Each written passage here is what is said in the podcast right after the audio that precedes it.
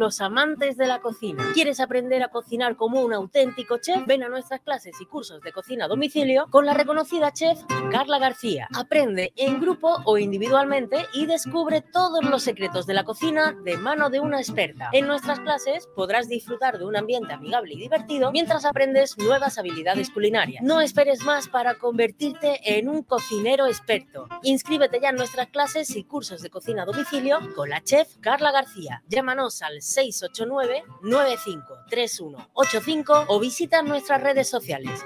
Chef Carla García. Humedad Murprotec, Humedad Murprotec, Humedad Murprotec, Humedad Murprotec, Humedad Murprotec, Humedad Murprotec, Humedad Murprotec, Humedad Murprotec, Humedad Murprotec, Humedad Murprotec, Humedad Murprotec, Humedad Murprotec. 900 108 109 y 960 70 80 murprotec.es y olvídate de las humedades. Limsama, número uno en servicios de limpieza. Si no mejoramos el que tiene, no le cobramos. Patrocinador del Málaga Club de Fútbol y su fundación deportiva. Siempre apoyando el deporte base malagueño. Limsama, con 2M de Málaga. Llámenos al 952 32 75 69. Se sorprenderá. Recuerde, Limsama, con 2M de Málaga.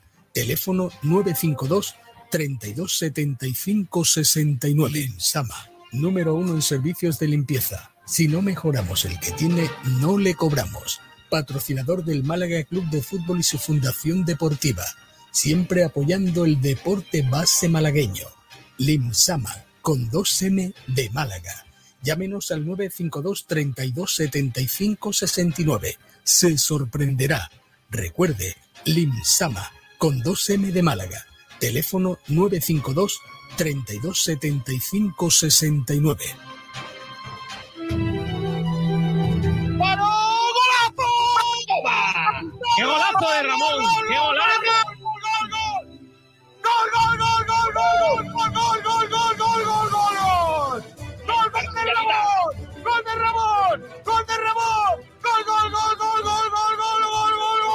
camiseta yo también! Ramonillo! ¡Me da algo! ¡Minuto 87! ¡Viva el fútbol! ¡Qué golazo de Ramón, Los sentimientos no se pueden manejar muchas veces. Si el Málaga requiere de mí en este momento, yo no le puedo decir que no. Ojo, que yo podía haber cerrado dos jugadores por, por mi ego y, quedar como un campeón y por Calle Lario tocándome las palmas, la gente, pero el, el Málaga está en todo. Entonces hay que ser responsable con, con todo lo que se hace.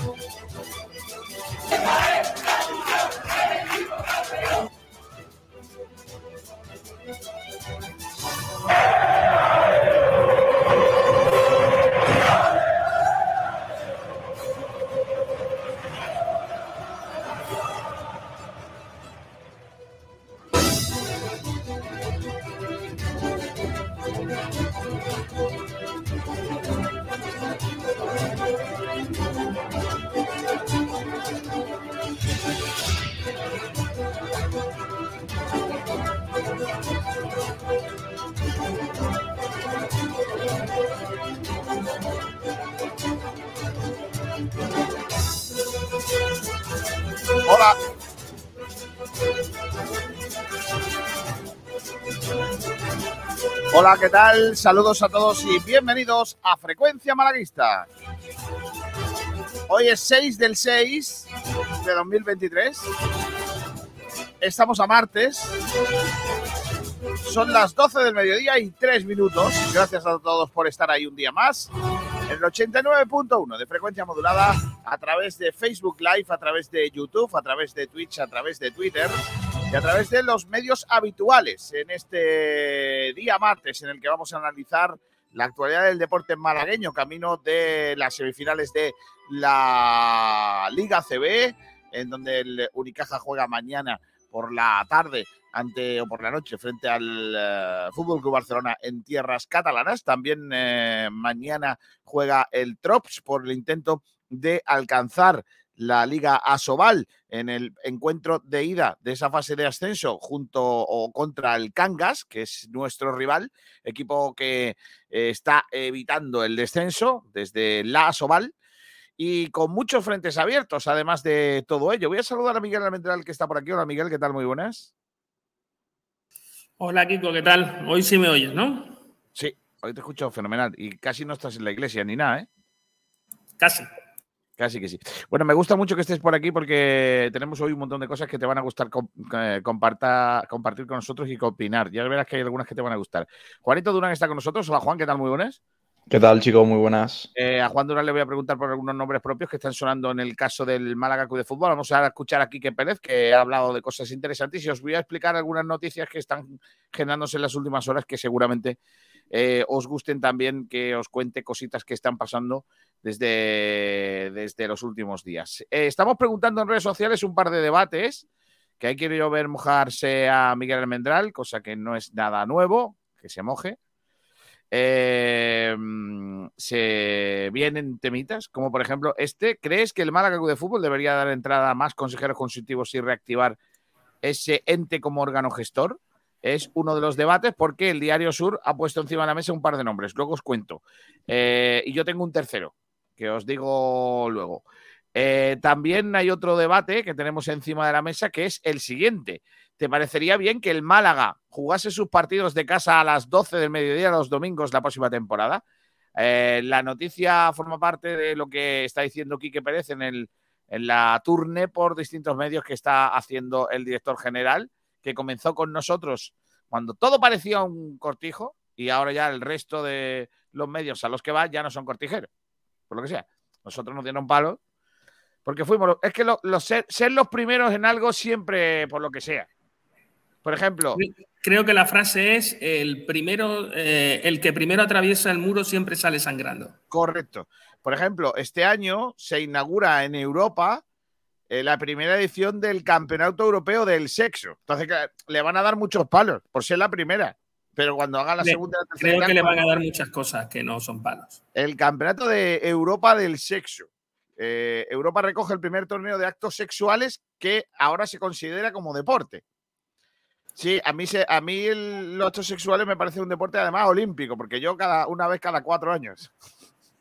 Pero ahí pueden hacer cosas como, por ejemplo, la caidita de Roma. Claro, eh, por ejemplo. Bueno, a ver. el salto del tigre. Dice, cualquier actividad que se considere como deporte ha sido anteriormente un juego, pasaporte o forma de ejercitarse. Claro, la Fórmula 1, por ejemplo, no se considera deporte porque nunca ha sido un juego. Siempre ha sido un tío en lo harto un coche. Juego como si no. El fútbol, el baloncesto, el tenis, por ejemplo, son los más famosos, pero también los del ajedrez, el esgrima o incluso los dardos. La última semana se ha organizado una competición en Europa de otro ejercicio o movimiento que a partir de ahora también se considera una labor deportiva. El sexo. Madre mía. Dice, disfrutado por muchos, frecuentado por no tantos. el sexo es una actividad que ha tenido lugar, que, lugar durante muchos siglos atrás, claro. Pero García, yo, yo perdóname, pero ya es que yo creo que de pronto todo cuadra. O sea, me refiero porque además puede, puede ser un deporte por equipos, pero también puedes competir en individual. Individual. En individual conozco yo a alguno que sería campeón de Europa, ¿eh? Fácil, ¿eh? Ya te digo yo. Dice, dice aquí, que dice, disfrutado por muchos, frecuentado por no tantos, el sexo es una actividad que ha tenido lugar desde muchos siglos atrás, claro. Desde básicamente desde que nació la, eh, humanidad. que, incluso, incluso desde antes con, otros bichos que no eran humanos. Hay que, decir, por lo que sea, que si no hubiese existido, igual no estábamos aquí hablando de esto. ¿Sabes? Bueno, eso lo dices tú. Bueno, eh, dice que la educación sexual cada vez está más al orden del día y se está convirtiendo en un tema que deja de tener tabú en muchos lugares. El sexo tiene varias formas de practicarse, no me digas. Más allá de la penetración, también está la masturbación. E, esto lo estoy leyendo de la razón, por lo que sea. tampoco es un sitio donde vale. Mi pregunta es cómo vas a hilar esto, Kiko, con Juanpe y Ángel Baena. no, no, no, va a ser chulísimo. Yo estoy esperándolo también. Estoy el, el girito viene ahora, tranquilo. El, uso de juguetes sexuales o el sexo oral, así como varían función. O sea que va a haber, por ejemplo, el campeón del mundo de sexo oral, campeón de Europa. Yo es que entonces en el Málaga hemos tenido últimamente ah, lo que campeones de lo que viene siendo eh, entrar por detrás, de las entradas por detrás. O de, o de, o de, o hemos tenido porteros que se las han tragado. Correcto. Suecia, por ejemplo, ha registrado el acto sexual como deporte, los suecos siempre por delante. De ahí eh, que las suecas vinieran a la Costa del Sol a conocer a gente como Alfredo Landa. Eh, y ha organizado el primer campeonato europeo de sexo que va a ser el próximo 8 de junio. Jueves Venga. 8 de junio. ¿Por qué un jueves? Porque son los nuevos viernes, ¿no? Pero ¿no te parece, pregunto yo, ¿eh? ¿No, te- tiene, tienes. ah, sí, sí, dime, Miguel, perdona. no, no, que- a ver, 8 de junio en Suecia a lo mejor. Pero, pero aquí ya te puedes saltar días de calor, ¿eh? Claro, sí. Ya, aquí hay que hacerlo en, en- febrero o marzo. Qué buen- buena fecha. El campeonato europeo de sexo, que se llama European Sex Championship, claro, es un Open. Está abierto a cualquier persona. O sea, puede participar. Como, ¿Podemos, na- como- podemos narrarlo? mucho mejor, claro, es mucho mejor que Eurovisión. Claro, porque Eurovisión, a excepción hecha de que vienen los australianos. Lo que pasa es que yo creo que para seguir, porque yo ya he leído la noticia, por lo que sea, eh, para seguir eh, hablando de esta noticia deberíamos de llamar a Israel. Te lo digo, ¿eh? Sí, Israel Montenegro lo tiene muy claro. Dice, 20 representantes de todo el mundo se enfrentarán en 16 disciplinas diferentes durante seis semanas. Y digo yo, en mi caso, 16 disciplinas necesitaría año y medio para cumplir. 16 disciplinas. Claro, los concursantes tendrán encuentros sexuales diarios que tendrán un tiempo de 45 minutos a una hora. Claro, dependiendo si hay alargue. Claro. Dependiendo de, la, ojo, eh, dependiendo de la duración de sus combates, ¿eh? Que aunque pueden ser de hasta seis horas. No, hombre, no. No, hombre, no. Eh, los Dime que, el entrenador, dime que el entrenador es Antonio David. No, hombre, no. Eh, hombre, para seis, seis horas, un entrenador bueno sería, por ejemplo. eh, ¿Cómo se llama el, de- el que estaba en el Numancia? Pacheta. Luis Carrión. Pacheta. Hostia, Pacheta, Pacheta Pacheta. empieza el sexo oral. Aguantaría- Pacheta empieza el sexo oral y no acaba. Claro. Dice que los concursantes necesitan un- una puntuación mínima y serán cinco jueces los que decidan la valoración. Además de la votación del público, claro, va a haber una votación del público. Se tendrán en cuenta la química de la pareja, su comprensión del sexo, su nivel de resistencia u otras características sexuales vitales. Los participantes podrán conseguir puntos extras si demuestran que tienen altos conocimientos teóricos del Kama Sutra. ¿Cómo? Si Claro, tienen- te hacen un examen tipo test. Hipótesis, pues no solo se puntúa la práctica, no sino que también deberán estudiar dicho antes de llegar a la competición. Sí, sí, sí, sí, yo sé lo que has dicho. España tiene una representante, se llama Selva la Piedra. Llamemos a. Israel Montenegro. La Pero bueno, es que escúchame, es que no es de origen. No, no, es que es ori- de origen brasileño. No, Correcto. no, entonces no sé, no, no, Ah. Ahí está. Diego Costa. Ansu Fati de la Munir de miles de No, es seguidores como, en es como. Catania, por ejemplo. como Instagram o Twitter y que también publica contenido en la aplicación OnlyFans. Por lo Los, que sea- por lo que los sea. concursantes, por ejemplo, por Finlandia va a participar eh, Ann Joy. ¿Pero por qué? ¿No está libre polla en palo? No, pues An- An- Enjoy. Ann Joy, eh, que va con Finlandia eh, en este mundial, en este europeo. Sexy Lexi, que va con Portugal. ¿Sexy Sí, Lexi? Sexy Lexi. Eh, Monsieur Lorenzo Biota, eh, en Francia. Monsieur- eh, señor, ¿eh? Lorenzo Biota. En Grecia va a estar Nick Sinner. Por Ucrania, el conocido Matthew Meyer. Por Gran Bretaña, Barbie Sins. Barbie Sins. Barbie. Sins. como Esa es juego. familia de Charlie Shin. Correcto. En Rusia va a estar Mr. Reidel. Por Croacia, Mary. Y por Rumanía, Mugur. Mugur, a secas. Mugur. Pues nada, no sé qué plataforma tiene los derechos. Igual se quiere jugar a las 12 de la mañana para que lo dé Canal Sur.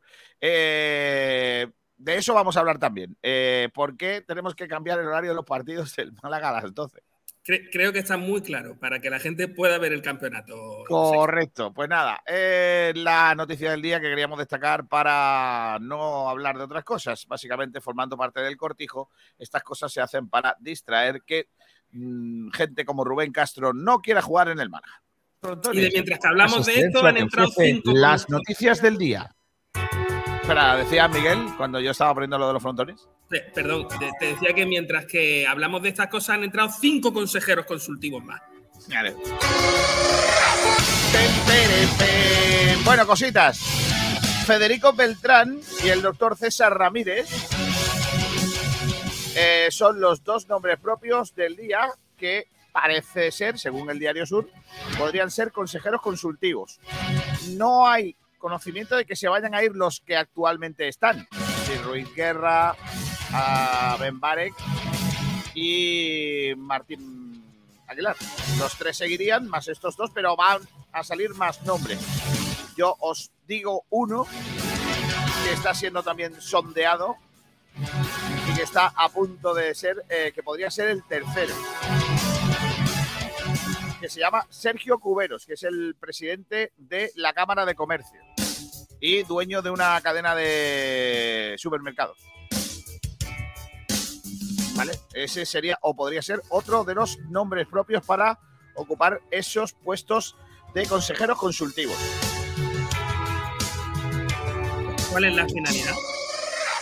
Luego, luego hablamos de, de ese detalle. Cosas que os explica Sport Direct Radio. Esta mañana se ha hecho la presentación oficial de los campus del Málaga Club de Fútbol, que en las próximas horas van a ser anunciados por la entidad. Entre otros, va a ser Rincón de la Victoria, una de las sedes de esos campus para niños en este verano. También eh, otra noticia que adelanta Sport Direct Radio, para que veáis que luego no, no, no hay cosas ni tan... Lo del tema de los servicios médicos. Os explico. Voy a quitar la música porque esto es para ponerse serio, ¿vale? Eh, ya sabéis que el Málaga de Fútbol tiene eh, convenios con eh, empresas privadas para el tema de los servicios médicos. ¿Vale? No, es, no solo tiene médicos en, nómina, sino que también tiene eh, convenios con empresas privadas para el tema de los servicios médicos. Lo que quiere o lo que está planteando el Málaga es probablemente externalizar todo. O sea, a partir de ahora, eh, aún, aún- aún teniendo la posibilidad de, de contratar a médicos para, para hacer esos trabajos, sería externalizar todo lo que es el tema médico y que formaría parte de la reestructuración que se está o se quiere llevar a cabo en la entidad. ¿Vale? Es decir, una de las cuestiones que se mm, remodelarían prácticamente eh, en su totalidad sería el cuerpo médico, tanto los médicos como los readaptadores y también los eh, masajistas eh, de toda la vida, ¿vale? Los fisios. El Málaga se estaría planteando a día de hoy el eh, externalizar todos esos servicios, ¿vale? Formaría parte de la reestructuración del club, pero, insisto, hay parte de esa, de esa de ese trabajo que ya está de alguna manera utilizándose de manera external, externalizada por parte de la entidad. Eh, ahí, lógicamente, pues se acabarían muchas suspicacias de los que algunos entienden que los servicios médicos del Málaga estarían algo arcaicos, eh, por no decir eh, absolutamente fuera de, de, mercado, en el sentido de la utilización de todos los que son los elementos más modernos a, a disposición del deporte profesional. Lo que pasa que, claro, eso tendrá un coste y a ver qué, ver qué variables se aplican para, para ello. Probablemente entren en juego ahí posible intercambio publicitario, etcétera, etcétera, entre esas empresas y el conjunto malaguista, como, según nos cuentan, ya existe en la actualidad. Pero lo que se estaría planteando en Málaga, entre otras cuestiones, es la reestructuración del el área de, eh, de- de los médicos del club. Pero, ayer lo dijo también Quique Pérez, se van a eh, re- restablecer prácticamente todas las áreas y anunció que en esa reestructuración muchas de las direcciones de área las tendría que, que- tomar las riendas, en este caso el propio Quique Pérez. No ha dicho cuál- cuáles, pero es probable que algunos jefes de negociado, vamos a llamarle así, eh, dejen de tener esa o ese trabajo o directamente eh, pasen a otros cometidos. Hay un ERE por medio, ya sabéis, y que Quique Pérez tenga que tomar muchas riendas de eh, las decisiones de algunos sectores dentro de, o del or- organigrama del club. Luego escuchamos sobre eso a, a Quique Pérez. Más cosas, eh, luego os cuento también cosas del abono que ha dicho. Nombres propios, el de Juanpe, un jugador del Lugo, o que había sido jugador del Lugo en este, hasta este año, y que podría ser uno de los primeros fichajes del Málaga. Juan Durán, ¿quién es Juanpe? Sí, sí, exactamente. Kiko, te voy a hablar de Juanpe en un minuto que te tengo que contar una cosa importantísima que acaba de oficializarse y es el nuevo entrenador del Antequera, que ya, sí- ya es oficial, va a ser Javier eh, Medina, el que era segundo de Abel Segovia, por lo que el Antequera se apuesta por la continuidad del proyecto que, que también empezó con la primera temporada del ascenso a primera red, y es Javier Medina el que va a coger la, la rienda del banquillo tras ser filial, eh, tras ser eh, asistente de, de Abel Segovia la pasada campaña. Así que noticia importante del, del Antequera, que como ya sabéis, eh, competirá Es, este año la Javier misma- Medina es técnico superior de actividades físicas y deportivas, entrenador UEFA nivel B, tiene un máster de preparación física y readaptación de lesiones, es eh, de origen sevillano, un Sí. joven entrenador, ha estado 12 años en la cantera del Sevilla Fútbol Club eh, y sobre todo Tres, tempo- tres temporadas en el final del Betis como asistente también de Abel Segovia. y jugó en el San Roque de Lepe. Sí. como jugador. Eh, lo digo porque, sobre todo, siempre ha hecho su, su carrera más que entrenador como preparador físico. Eh, sí. Bueno, aparte de ser segundo de Abel, eh, sí, ha tenido esa faceta. La, ge- la gente está muy, muy encantada con, según estoy viendo en Twitter, la gente está bastante encantada con que siga el, el técnico sevillano. Eh, veremos qué tal. Es decir, yo creo que Kiko es una apuesta en, clave a, la continuidad del proyecto que ya empezó con Abel Segovia la pasada campaña. Más claro agua, es decir, se te va Abel y, y antes que irte al mercado prefieren mantener a su segundo. Confianza absoluta en el, en el, en el proyecto. Ya, ya. Eh, bueno, eh, es lo que hay. Si es que, bueno, es una noticia, ¿no? El, el que sea el segundo entrenador, eh, Sí, sí. el ayudante, el que se quede con el, con el eh, equipo, ¿no? Probable que, que ha, sido, bueno, bueno, pues una sorpresa. Yo pensaba que estaban buscando otro tipo de, de perfil, pero bueno, es continuismo hasta cierto punto y no termino de entender, a no ser que el propio eh, técnico del Antequera tenga una oferta de un equipo superior. El, el que, Abel, el, sí, el sí. que haya, Abel, el que haya hecho que, que- que abandone la disciplina. Pero en fin, más cositas que te. Bueno, ahora lo de Juanpe. eh, primer nombre propio junto al Dioni, al de Dioni, perdón, que sale a la luz. Después del paréntesis, te hablo de Juanpe, que es una especie de eh, jugador de centro del campo, eh, con, bastante altura, eh, con buena envergadura, 1,83, 27 años, de Jerez de la Frontera, canterano del Cádiz Club de Fútbol, luego tuvo una cesión en el Mancha Real para terminar recalando en el Sevilla, en el filial Sevilla Atlético, donde hizo, donde estuvo allí durante tres temporadas y hasta que llegó al Lugo, que ha sido un jugador bastante importante en los últimos años en el, en el cuadro lucense. Este año sí que ha tenido quizás menos minutos. En cuanto a partidos jugados en segunda división, en su carrera tenemos 88, es decir, jugador que la mayoría de su, de su trayectoria como futbolista la ha desempeñado en, en esta categoría. El, mejor año Kiko yo creo que es el de la 2021, que, es la del, para que la gente se sitúe en, en- clave Málaga, es el de lo- los locos del salario mínimo, eh, Pellicer con eh, eh, Mato, Ramani, Joa- Joaquini, etcétera, etcétera, donde jugó 2.442 minutos, que es una pasada, son muchísimos partidos, 37, donde hizo tres goles y, anotó una asistencia. Un jugador reacio a, que le saquen amarilla, por ejemplo, vemos en su, en su trayectoria de la 18-19 hasta la 22-23, respectivamente, 9, 9, 13, 5 y 6, que son eh, bastantes amarillas, por ejemplo, la temporada de 13 son muchísimas, cumple dos ciclos y está a punto de cumplir un tercero. Y bueno, es un jugador, a mí personalmente, es decir, si el Málaga está en primera red, puedo llegar a entender su fichaje por, por, por a lo que puedes aspirar. A mí, a mí no me gusta mucho, es decir, un jugador limitado, eh, una especie de. que se me entienda, eh, no, no quiero gafarlo de que llega, pero una especie de Genaro, es decir, un jugador que sabes lo que te puede dar hasta un punto y que no le puedes pedir mucho más porque eh, no, no va a ser capaz de dártelo.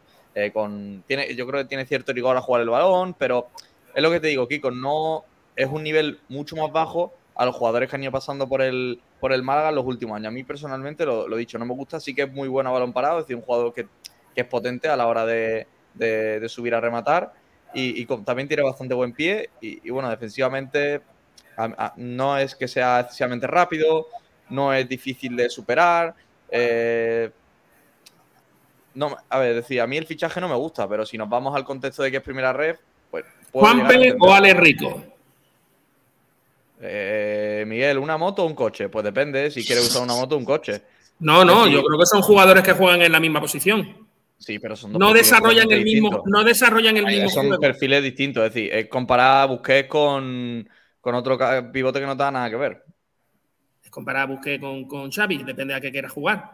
Sí, pues, por ejemplo, es decir, no, no tiene, es decir, no son los mismos perfiles, no se pueden comparar. Juanpe o Genaro. Juanpe. Pero porque Genaro lo tengo demasiado visto. A lo mejor dentro de un año te diría, pues entre Juanpe y Genaro me quedo con. Es que el año pasado vosotros sois los que echasteis a Pay Burns, por ejemplo. No, no, no, pero, es que esa es la perdona, historia. yo- Vosotros, Es que esa ¿Nosotros lo es la echamos? Yo, que yo- todo- Kiko, ¿firmaste tú, ¿firmaste tú la rescisión o fui yo? No, no, claro, yo le, yo le puse, yo le dije a Manolo Gaspar, como tengo Me tanto refiero, peso, me como refiero tengo tanto a que peso con Manolo Gaspar, es que jugadores-. Aquí hay jugadores que dan buen rendimiento o que pueden dar buen rendimiento en algunos momentos peores, en otros momentos mejores, pero que dan buen rendimiento y los cambiamos a la primera de cambio por alguien que no sabemos ni quién es. Es que ese es mi problema. Y, y luego viene la segunda parte del problema, que es, por favor, ya empezamos con los fichajes de jugadores lamentables que no saben lo que es, o sea, que lo más redondo que han visto es un- un- una caja Eh. Miguel, Miguel, eh, voy a grabarte esta coletilla para cada vez que suene un jugador mm, mm, ponerla. Porque claro, ¿qué crees que va a fichar el Málaga este año? A- Eh, yo te recuerdo los que el año que estábamos en segunda B, del Paris Saint Germain o Pero vamos a ver, es que, es que cada vez que me decís esas cosas, cada vez que me decís esas cosas, Vale, los Miguel, que pero quedáis pon- retratados Miguel, sois vosotros mismos. Miguel, Déjame terminar un- el argumento. Pero pon un nombre. porque os voy a dar un nombre, os voy a dar un nombre, Vale, vale. os voy a dar un nombre vale. De un jugador que firmó el Málaga en Segunda División B, que se llamaba José María Movilla y que lo firmó con 23 años del Numancia. ¿Vale? Ese es el tipo de fichajes al que tiene que aspirar el Málaga Club de Fútbol, cosa que no va a ocurrir con Pellicer. Nunca. Nunca, porque Pellicer no los quiere. Es que es así de sencillo. Ese es el problema que tiene el Málaga. El problema que tiene el Málaga es que hemos descendido y aún estamos haciendo las cosas peores. Estamos hablando de más entradas de consejeros consultivos que nadie sabe para qué carajos sirven. Pero ahí vamos a hablar de los fichajes. Miguel, vamos a hablar de los No, no, fichajes y luego seguimos, no, no, no, pero si es un todo. Si es que es un todo, es un todo. Suenan es tu to- jugadores. es que- todo, suenan Miguel. jugadores que cuando hablamos de ellos ya estamos diciendo. "Ah, ah", por el tipo de jugador, ni Eh, siquiera eh, por el resultado. No te, Chicos, no te lleve- no- no en serio, Miguel, no, Miguel, pero hay, una realidad, hay una, perdona, Kiko, eh, Miguel, hay una realidad este año es que si, si sí, queremos que vas a dejar ir a Ale Rico, no, que lo vas a no, que dejar sí. ir. Que a Ale Pero- Rico y al- a ah, y. Ale, y Ale Ale Rico, Rico- si yo te hago el Ale análisis de Rico- Ale Rico, Ale Rico no te A ver pero hasta dónde también. llega el rico, Miguel, que te vas a subir al barco de los de Deco y ya sabes dónde está Deco. Eh, García, Ale Rico es un jugador que ya ha hecho lo que tenía que hacer en el juvenil del Barcelona y por eso se lo ficha el Málaga. Sí, por eso y- lo ficha el Málaga. Y ahora es Sí, el claro. mismo Málaga, el, mismo Málaga te ha dejado ir. El Málaga lo ficha porque el Barça, el Barça no lo quiere. Si el Barça hubiese querido a Ale Rico, mm, el Málaga Claro, ni lo por la misma de tres nos traemos también a Lorenzo porque el Madrid no lo quiere. Cuidado, claro que sí es que no lo quieren porque no estaba para el Barcelona, pero sí estaba para el Málaga. O sea, Bueno. es que, en serio, Está por aquí Pablo Gil. Hola Pablo, ¿qué tal? Muy buenas. Dejadme que termine Hola. de darle repaso a las noticias del día, que si no nos Hola, hola. enfrascamos en temas guapos. Eh, en esa comparecencia de ayer de Quique Pérez en, en 7TV, eh, habló de muchas cosas, entre otras dejó encima de la mesa que el Málaga estaría interesado en jugar los domingos a las 12 del mediodía para, eh, de alguna manera, posibilitar pues, que hubiera más gente. Hay franjas de viernes a domingo y a ellos les gustaría el domingo a las 12. Eh, sí sigue en pie, dice, la distribución actual de horarios. Luego debatimos sobre ese asunto. Más cosas sobre el día de hoy. En este caso hablamos de una mala noticia porque ha fallecido eh, Jesús Bonilla, que fue artífice, pionero del baloncesto en Málaga. Eh, aunque nació en Melilla y se crió en Tetuán, cuando Tetuán era de España. Eh, dirigió eh, al Club Deportivo Málaga de baloncesto y al Juventud, también de baloncesto. Fue también portero en su época, jugó en el Sindicato de Frutos, en la Olímpica Victoriana, en el Puerto Malagueño, en el Bereño, en el Fuengirola y en el Marbella. Y después ascendió a segunda con el Mérida. Lo dejó por el básquet y eh, se hizo con, eh, bueno, dirigió al, equipo de baloncesto del Club Deportivo Málaga que jugaba en el anexo de la Rosaleda. Fue cinco veces campeón de segunda y eh, fue entrenador en 1970, eh, cuando estaba a punto de desaparecer. También dirigió al, al, Juventud y en ambos casos se especializó en el baloncesto femenino. Descanse en paz, se nos va un tío de deporte, un hombre eh, admirable, un, un, hombre que abrió camino en el deporte malagueño y que prácticamente fue un adelantado a su tiempo, porque eh, tuvo relación con el balonmano, con el volei, eh, décadas atrás conocido como balón volea, y también con el atletismo.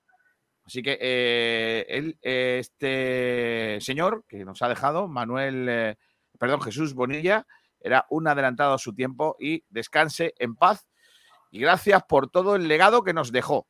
Más cosas, el balonmano malagueño que está de moda y el próximo jueves por la noche, con la presentación del gran Kiko García, se va a realizar eh, la gala del balonmano malagueño, que echa el telón ¿No? con los premios Málaga de balonmano con los que se clausura la temporada 22-23. Va a tener lugar en la Casa Diocesana, en donde van sí, a pero, estar premiados pero, los árbitros, dirigentes, personalidades, jugadores. ¿Has hablado de ti mismo en tercera persona? Correcto, en tercera persona, no, una no vez salte, No saltes eh, el tema principal de esa gala, que es que lo va a presentar Kiko García. Claro. ¿Kiko García, que el que, que, fue a Londres este año? Sí, sí, el mismo. Da igual que le den premios a gente como Club Marista Málaga, a la Diputación, a las internacionalidades, a, los, a las internacionales Alba Díaz y Virginia Fernández, de, que son malagueñas eh, internacionales de balonmano playa. El hecho de que tengas que explicar quiénes son, el hecho de que tengas que explicar quiénes son y claro. sin embargo la gala esté presentada por Kiko García.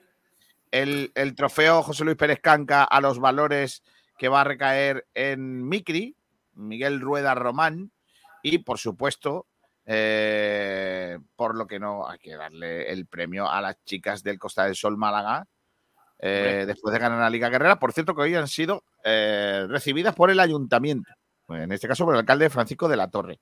Bueno, pues esto es el jueves por la noche, pues a las 7 de la tarde. Voy a ir, ¿eh?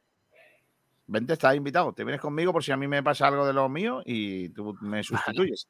Sacamos el cartel. Un día, después, un día después del partido del Trops también. Claro.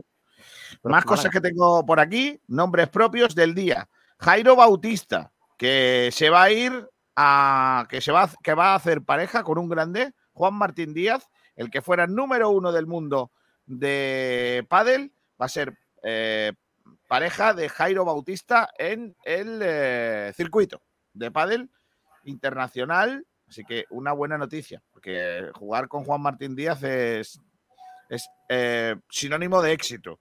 Ya te lo digo, el que no va a poder participar en este caso es Davidovich, que va a ser baja para el eh, Master eh, 1000 de Stuttgart y no reaparecerá ya hasta Queens, en la hierba. O su último eh, torneo antes de llegar a la superficie de hierba eh, ha sido Roland Garros, en donde cayó eliminado, como sabéis, contra eh, Djokovic. También eh, más nombres propios. Alberto González, no el entrenador del Linares, no. Alberto González, el, el eh, triatleta, el malagueño, que ha sido vigésimo segundo en los campeonatos de Europa de Madrid de triatlón.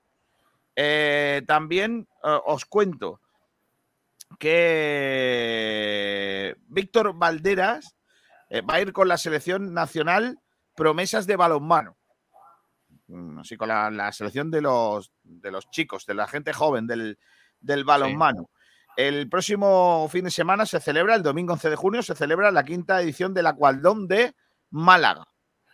Eh, seis medallas en el Nacional de, de Karate para el Goyu Río de Torremolinos. Fíjate, seis medallas para el Club Constanzoleño en Cheste, Valencia, que no se crea que en Cheste solo hay motos, que allí también ha habido karate. Y el Goyurrío ha conseguido seis medallas. Sí, éxito para los chicos del, y chicas del Goyurrío. También más cosas, te cuento que eh, los Robin Hood del Málaga han arrasado en el campeonato andaluz de ¿de qué deporte? Pues si son Robin Hood, ¿de qué deporte? Por, mm, Tiro con de arco. De tiro con arco. Claro, tiro con arco, efectivamente. Bueno, pues el campeonato de Andalucía de tiro con arco al aire libre, que se ha celebrado en un buen sitio, en Chiclana de la Frontera, eh, hemos conseguido ser los mejores. Que si hubiera sido, que podía haber sido de Robin Hood, podía haber sido de robar, pero entonces Claro. tú hubieras tenido que decir el nombre de un banco. Es verdad, efectivamente. Bueno, pues, eh, han participado el Club Deportivo Arco Club Malaca, eh, con 20 deportistas, 4 jueces y 3 técnicos. El eh, Club Deportivo Arcowi, 5 deportistas y un juez. El Club Deportivo Mijas de tiro con arco y el Club Deportivo Arqueros de Benalmádena, con un deportista. Los premios han sido oro para Carmen Palomo, sub-18 femenino. Sí. Eh, plata para eh, María Urbano en senior, siendo cadete de primer año. Ojo a la chica, eh, que siendo cadete de primer año ha sido plata en senior. Eh, también eh, Carla Ramírez Plata en sub-18, Alejandro Bravo Plata en sub-18 masculino, Elsa Moreno Plata en Alevín femenino y Marcos Ruiz Bronce en sub-15 masculino. También eh, buenos, buenos puestos para, cuartos puestos para María Palomo en Alevín, Leo Ruiz de Benjamín y Antonio Villalobos. Eh, atención que esto no lo sabía yo, que hay un- una modalidad del arco que se llama arco recurvo y otro que se llama arco compuesto. Eso ya no lo sabía. que el recurvo es uno que estará así, ¿no? Dando vuelta y vuelta, ¿no? Y el compuesto es que te, te hacen, por ejemplo, te dicen, pues usted va a ser ahora el Ujier. Te dan un puesto y el arco. Oye, Claro. eh, el centinela. Juan Durán habrá visto eh, Robin Hood. No, ni siquiera sabrá quién es. No. Bueno, y háblale de Guillermo Tell y ya le da Ya, algo. Guillermo Tell no sabrá Sí, ni lo que es una manzana. No, bueno, Tel, buen extremo del Bayern. Jovencísimo, tiene muy buena pinta. Veremos cómo, Claro. cómo termina. Oye, eh, hay otro nombre propio que me quieres hablar, ah, pero me lo haces dentro de un ratito, porque ya he terminado las noticias y ahora vienen los oyentes. Que seguro que nos traen más cositas. Son, guapas. son mucho más importantes los oyentes, estoy de acuerdo. Hombre, eso está. Pero es que tengo Sí, que es que no está entrando la música, es verdad. es que Hola, la- hola. Cantadlo vosotros, que ahora, ahora, venga. Porra de los campitos. No, que eso no es. Hostia, pues estaría ahí un mashup ahí. Campito, campito, campito. La Porra porra de de los campitos. Bota de taco tenemos. Hoy he visto a Basti, ¿eh? Poco me parece. ¿Qué te ha dicho? ¿Qué coño tiene que pasar? Uy, uy, uy, uy, uy. Esa boca, hombre. No, tranquilo. Y lo que se hace es aprovechar ese, eso, ese Podemos hacer un mix de, de todos estos del año. ¿eh? Y, y yo Sí, pero, yo lo veo para, para la presentación de lo del sexo, del, cuando demos el, el campeonato del mundo de sexo. el campeonato del mundo del sexo, que diga, "Eh, ¿qué? poco me parece. Pablo, la, la empresa se puede costear mandar a alguien a Suecia durante 16 días en el campeonato de Europa de sexo. Voy yo, de hecho. Ya, lo, ya compré los billetes. Sí, ¿y por qué Juan Durán? Venga, comentaristas, ¿quién ha hecho la pole hoy? Astur Sala. Es que el tío lleva dos desde Asturias, ¿eh? Adri82 dice buenos días. Dice que lleve el nombre de Astur Sala no quiere decir que sea asturiano. Tengo una mezcla de varios lugares, pero me siento malagueño. Bien, Astur, bien. Chico, Lo aprende. digo por el comentario de Kiko de ayer sobre Fernando Alonso y la pole. Claro.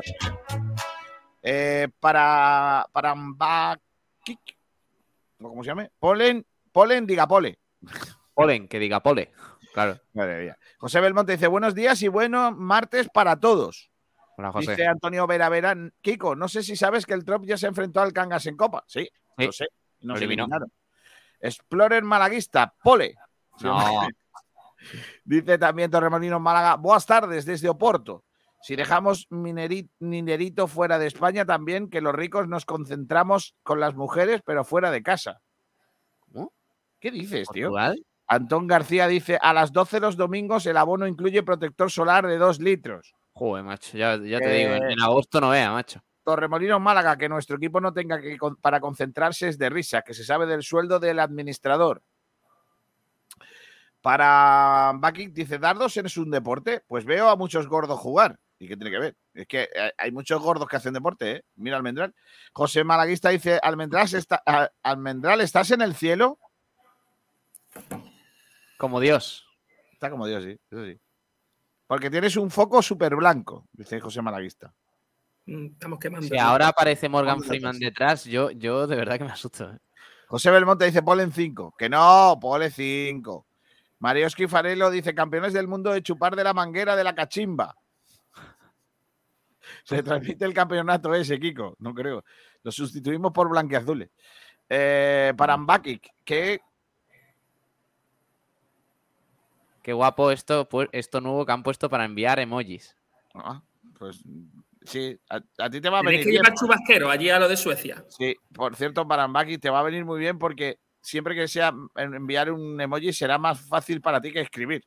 Eh, José Belmonte dice, el entrenador en ese campeonato es Perisex. Sí. Felicex. Antonio García, Antón García dice, por España participa Pepón Pepino y Pepa Zorrino. Bueno, Torremolinos Málaga, compra los derechos, Kiko, que hay más cachondo que malaguistas. es José. Malaguista, ¿cuándo van a hacer la gran reestructuración? Están en. Nunca. Atur Sala, Federico Beltrán, el primer presidente del Málaga Club de Fútbol. El ¿Quién es mismo que viste calza. Para Mbaki, lo de Rubén Castro solo demuestra que quiere euros. Después salen diciendo que nos deben una, una, pero a la primera que le ofrece más dinero, no quiere saber nada, que se vaya mejor la verdad. Nosotros necesitamos juventud. Jugadores con proyección. Que se quede el que quiera estar y el que no fuera. Eh, Álvaro López dice Quique Pérez dimisión.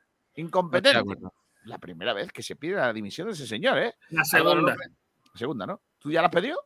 Por el día que entró. Ah, vale. Rubén Castro, si se queda, nos va a costar como 10 fichajes de esta categoría. Nuevo error. Surcasting Costa del Sol, Pepe Luis 7. ¿Le podíamos pedir a Joaquín que juegue aquí en el Málaga? No. Sí. Álvaro López, Martín Aguilera, dimisión. ¿Aguilera? ¿Aguilera? Será Aguilar. Surcasting Costa del Sol, Pepe Luis 7. Ya que se ha ido, seguro que le gustaría jugar aquí con Rubén, que son muy amigos, claro, cobrando poco. Cambio de rumbo, dice, buenos días a todos, ¿cómo veis este Málaga? Ahora mismo regular. Eh, Pitu Festures, Ale Rico, Chupito. Antón García, lamentables aficionados como tú, Almendral, que solo van de gañote y lo saben todo del club. Yo no soy aficionado. Yo vengo aquí a daros una opinión que, por cierto, lleva tres años eh, acertando. A partir de ahí, Ah, vosotros seguís diciendo que el Málaga guapo, bonito, precioso y que todo es maravilloso. Y disfrutar de lo que estáis consiguiendo con ello, por supuesto. Dice Dailor Chupito, otro que tal. Bajar el ¿Cómo? volumen almendral que no se puede escuchar sin dolor de cabeza, dice Pitufo Astures. Alfonso Ruiz Recio dice: ¿Tendremos otra vez a Roberto ausentado de los entrenamientos con permiso del club para ver si bate el récord del verano pasado? En la negociación de su salida se, entre- se estrenó semana y media solo. Se estrenó, ¿eh? Se entrenó. Pitufo Yo, yo no sé, Alfonso Luis Recio, pero eh, la, la la- digamos, el, el asco que le tiene a Roberto compensa con el amor que le tiene a Loren y Sí, sí, correcto. increíble. Pitufo Astures dice: ¿Deco es el que estuvo en el Guijuelo? Solo está una categoría por debajo del Málaga. También dice: Qué susto, pensé que era Jesús Bonilla, el actor de Los Serranos. No, hombre, no. Bonjour, bonjour, dice Clement. Pitufo Astures dice: Asturianos renegados, no. Buenas tardes, polen rumbera. Otra vez con el polen. Las gracietas del polen ya lo que te podéis quitar, ¿eh? que soy alérgico. José Miguel Suárez Montoya sin premio. ¿Qué veteranos se quedan? ¿Es casi? Eh, José Belmonte dice Astur eligió bien. Eh, Raúl SC 1996. Espero que si jugamos a las 12 los domingos, el kiosco Manolo cambie de materia prima. Las cervezas las dejamos para el post partido y para las previas cafelitos y pitufos. Creo que hay una ley que dice que a partir de las 12 se puede.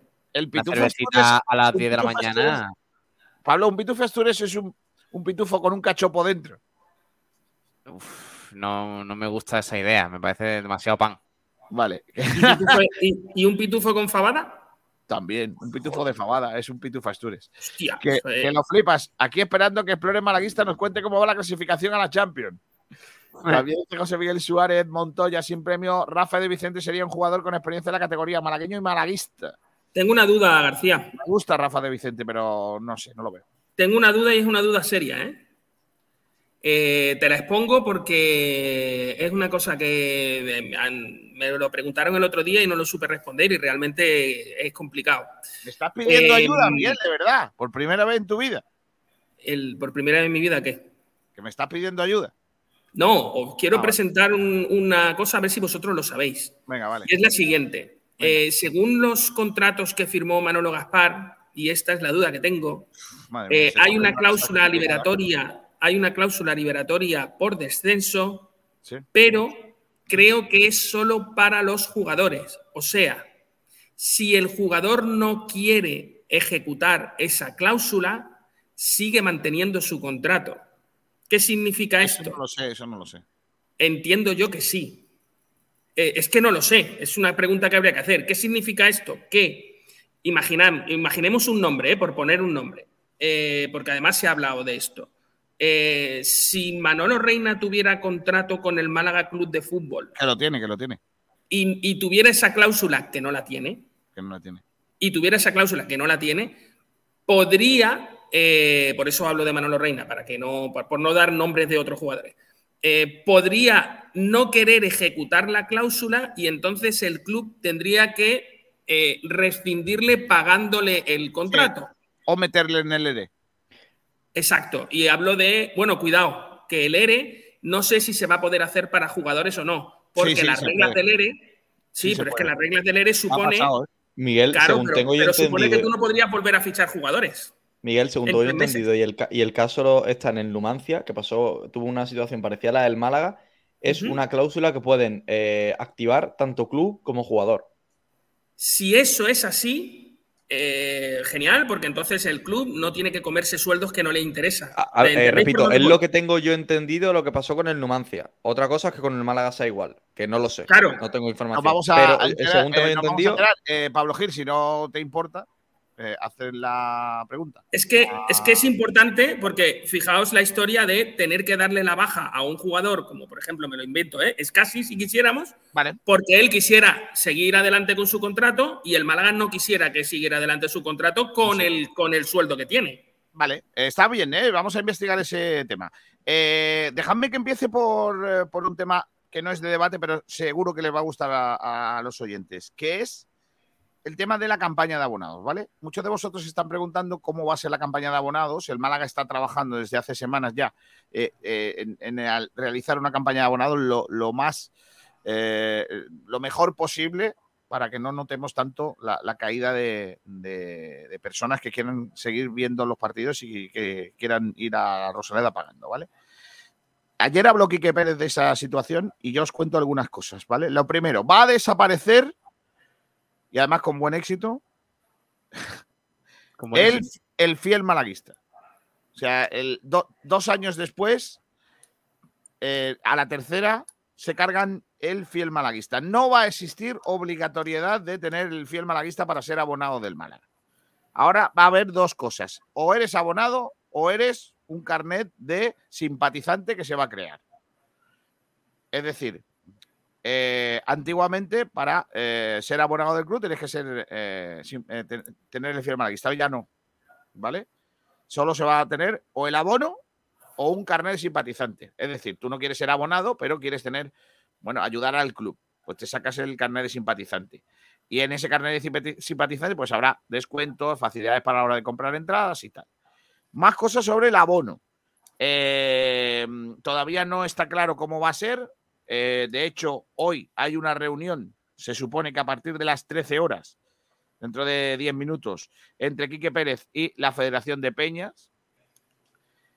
Y es que estas cosas, la verdad, que no entiendo Quique Pérez, después de todo cómo ha sido esto, Quique Pérez se va a reunir con una Federación de Peñas en donde hay al- alguna peña que no debería estar eh, representada, pero bueno, esa es mi opinión, ¿vale? Eh, y el Málaga no debería de reunirse con ellos, pero eh, él va a reunirse con la Federación de Peñas a partir de las 13 horas. Eh, y ahí se van a, van a escuchar opiniones de la Federación de Peñas sobre cómo tiene que ser la campaña o cómo creen ellos que deberían de ser la campaña de, de abonados. ¿Qui- ¿Quién es la Federación de Peña? Esa gente que no le han hecho caso durante, o sea, que no han servido para nada durante toda la temporada pasada y que emitieron un comentario al final y que una peña o dos de esas de las peñas que están por ahí tienen mucho más poder y más, más voz que la misma federación. ¿Con esa gente es con quién se va a reunir? Con la Federación de Peñas se va a reunir, Miguel. Eh, Vale. Eh, también se va, se está reuniendo con patrocinadores para escucharle eh, qué posibilidades hay. Pues eso tiene más lógica. eh, que- para escucharle qué posibilidades hay de, de hacer una campaña que sea para todos, eh, acertar cien- 100%, que va a ser difícil, porque según Quique Pérez estamos ante la campaña de abonados más importantes de los últimos 25 años del club. Vamos a escuchar a Quique Pérez hablar de la campaña de abonados. Ayer ah, estuvo en el programa Minuto 91 de 7TV y habló de, de la campaña de abonados. Vamos a ir. Mira, por la campaña de abonados, la campaña de abonados estoy metiendo a todo el club. To- A todo el club quiero hacerle partícipe. Mañana a la una de la tarde tenemos la reunión con la Federación de Peñas. Eh, un aficionado ya se me presentó el otro día en la Rosaleda que quería hablar conmigo para darme ideas, porque como he dicho que mi despacho está abierto, se presentó ahí. Zaira le dijo, ahora mismo la tienda. Y me dio, me dio, me, des- me lo expuso. Los patrocinadores también les he invitado a que, a que aporten su, su- sus ideas.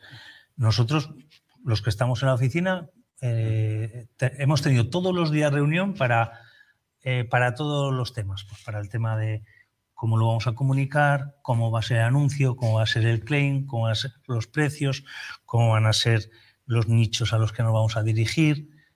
Y bueno, entonces vas hablando con todos porque al final en lo que estaremos de acuerdo que es una campaña eh, de abonados en la que, que- tenemos que, que acertar 100% porque es la campaña de abonados más difícil de los últimos 25 años. Total. ¿Y qué precios? Más o menos. Vais a sacar un abono y un carnet de simpatizante. Eso es. El Eso- abono, más o menos, ¿en cuánto puede oscilar?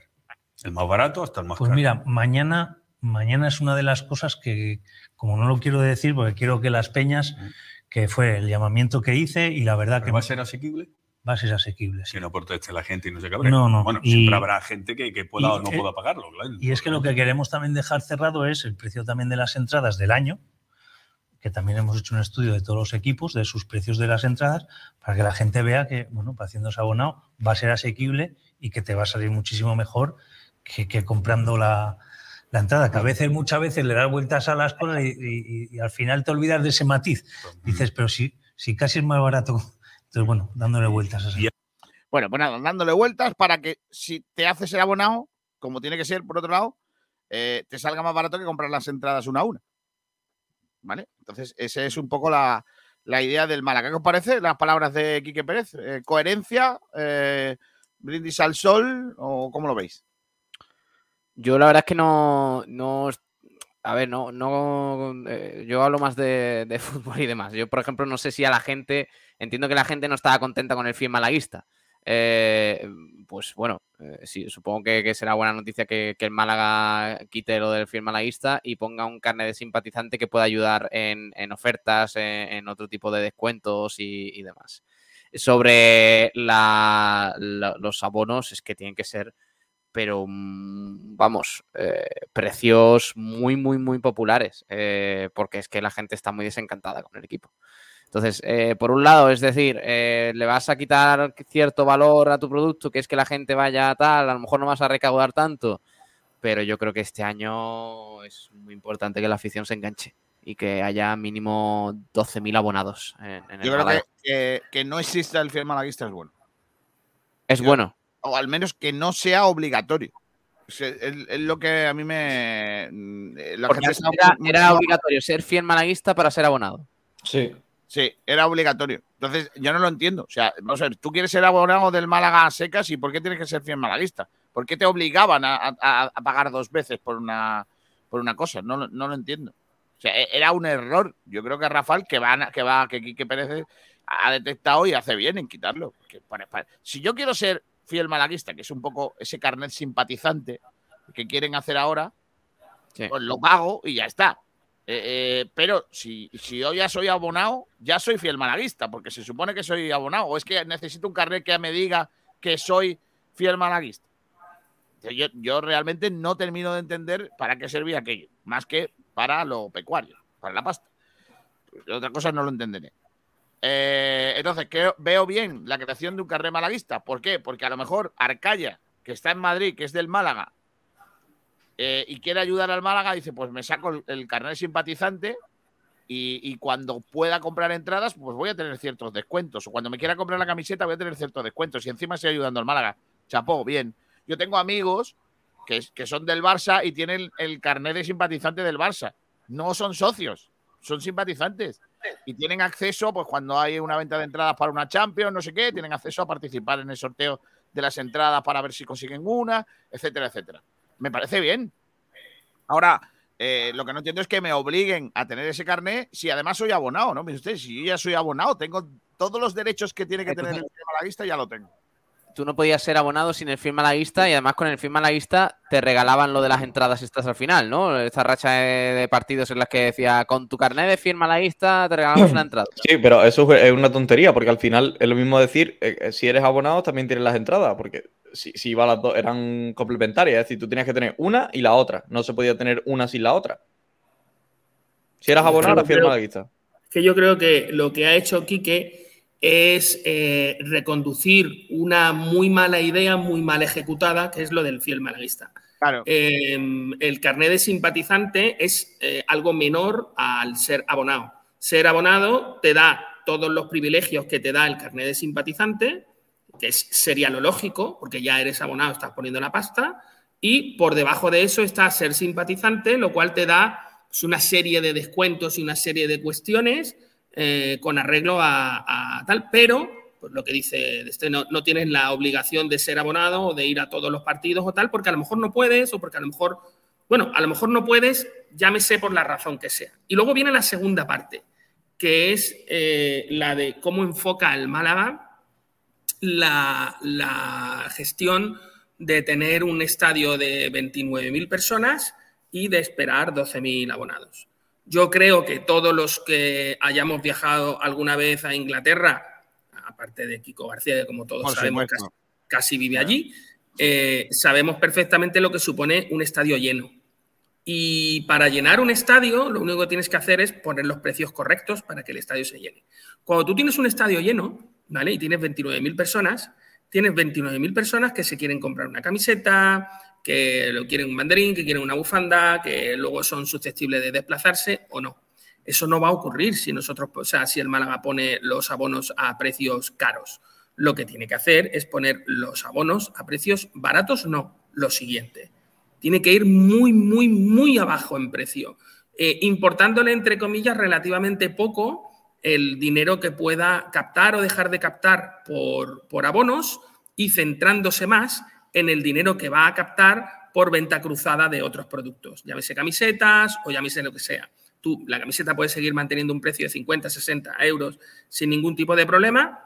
Eh, si tú tienes a un abonado ahí al que su abono en vez de costarle 200 le cuesta 100, porque por ese precio se abona cualquiera. Y así no tienes que hacer luego los escacharros estos que se han hecho en las tres últimas temporadas de los últimos partidos gratis, de regalo dos entradas para que venga, por favor traerte un primo o un amigo, para que aquello se vea. Entonces, la, la- ahora el Málaga que ha bajado a Primera Federación tiene una oportunidad tremenda de eh, bajar los costes de los abonos para intentar convertirse en un club inglés en un club de familia, en un club donde todo el mundo quiera ir porque van a ver el espectáculo de la gente de su ciudad batiéndose el cobre en el fútbol eh, para conseguir el ascenso o lo, que, o lo que toque. Si van por ahí, genial, si no. De todas maneras, aquí que le ha tocado bailar con la más fea. ¿eh? Sí, eso sí es verdad. Bueno, pues nada, eh, eso con respecto al tema de los abonos. No ha dicho cuándo, pero que ya dijo en su día que van a tardar porque se está readaptando la plataforma de venta, que eh, como novedad va a ser ajena al Málaga. Es decir, no va a ser la, la venta, no la va a llevar directamente el Málaga a través de una plataforma que funcionaba, por cierto, bastante mal. Había dos opciones, o dejarle a gente profesional hacerlo bien, o seguir haciéndolo igual de mal que se estaba haciendo ahora. Han preferido buscar a alguien que sepa hacerlo. Eh, Miguel, esto es así. Tú como empresario lo sabes. Eh, si hay A ver, yo, creo, no, pero es que no estoy de acuerdo con eso. Yo creo que subcontratar siempre es más caro que tener a un profesional. El único problema es cuando yo, en vez de un profesional, lo que tengo es al primo de un colega. Eh, ese es mi problema.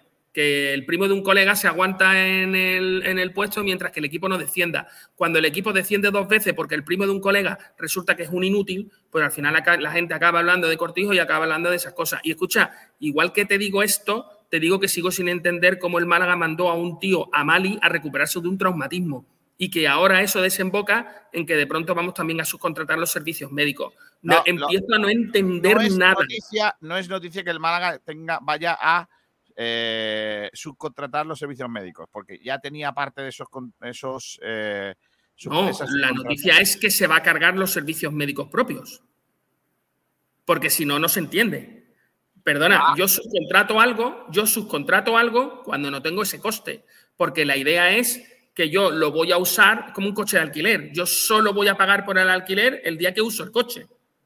A mí no me vayas a cobrar coche todos los meses porque entonces me cago en Rita la cantadora. Si no va las cosas. Hombre, no, deja Rita, hombre. Déjala, no te metas con él.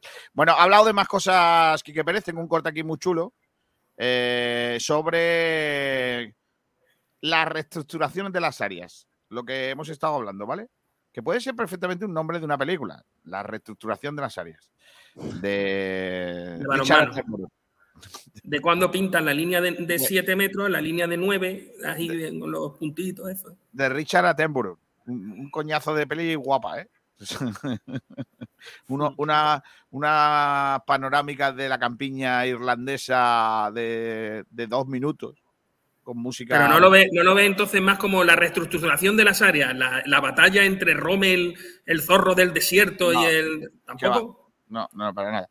Vamos a escuchar, porque dice cositas guapas eh, Quique Pérez. Venga, vamos allá.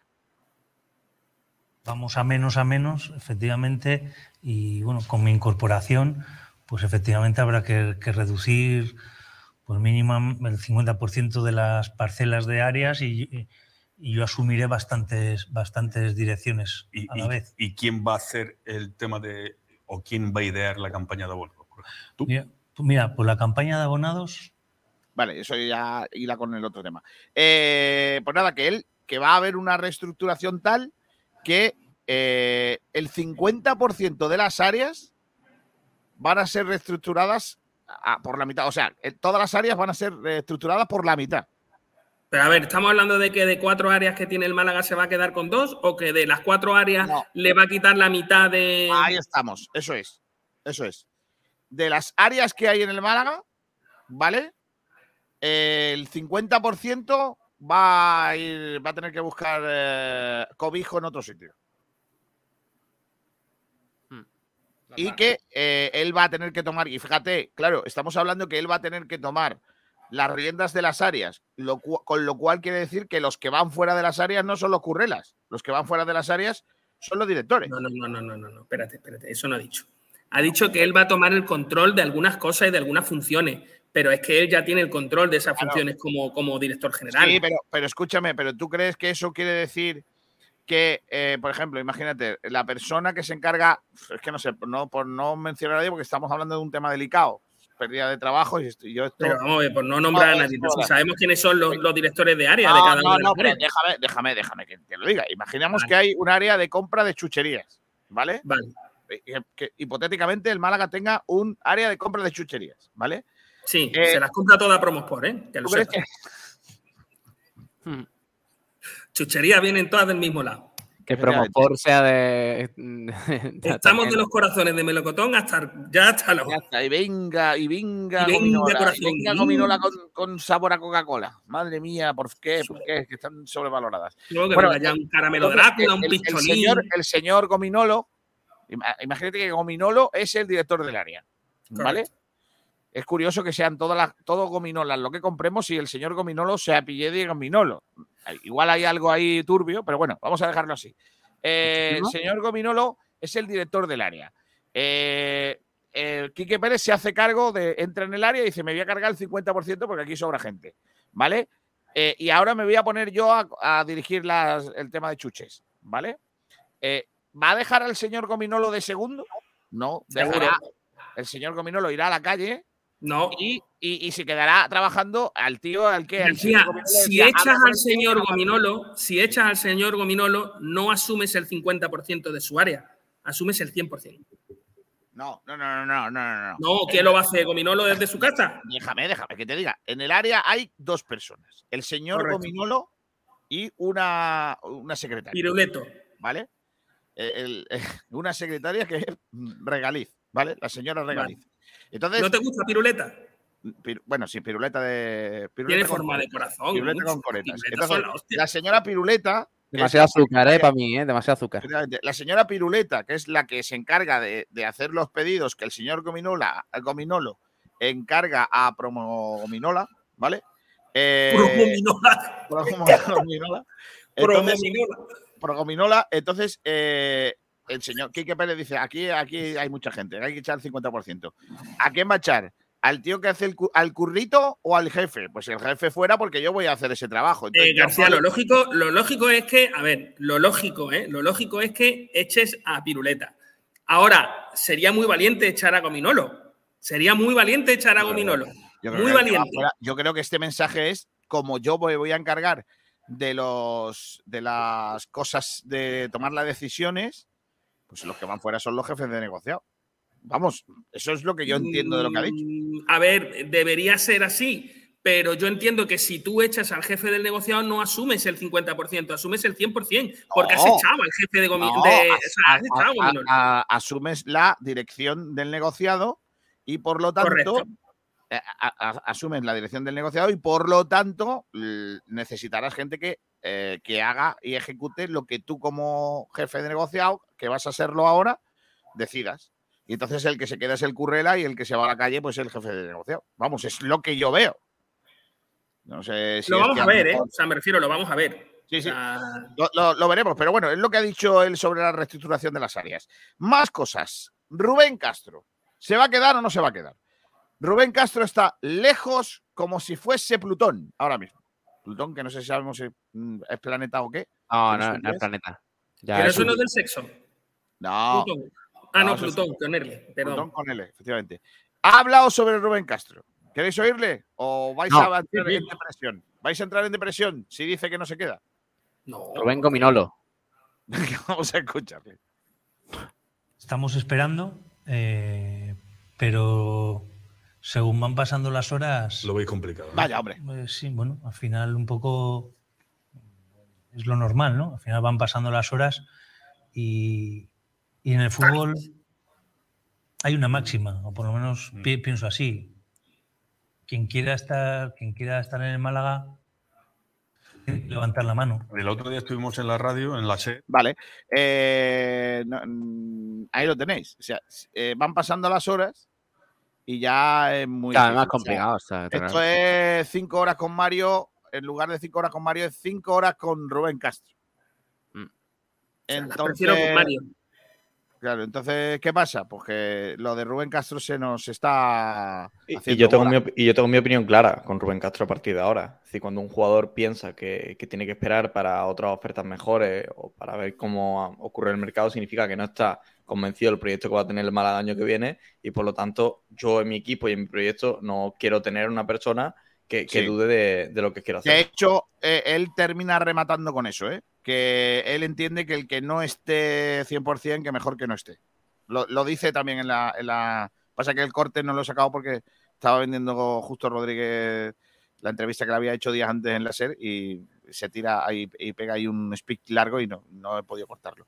Pero, pero lo, lo que sí es cierto que lo dice, ¿eh? Lo dice el propio Quique Pérez, que eh, todo el que no esté, que lo diga ahora y que calle para siempre.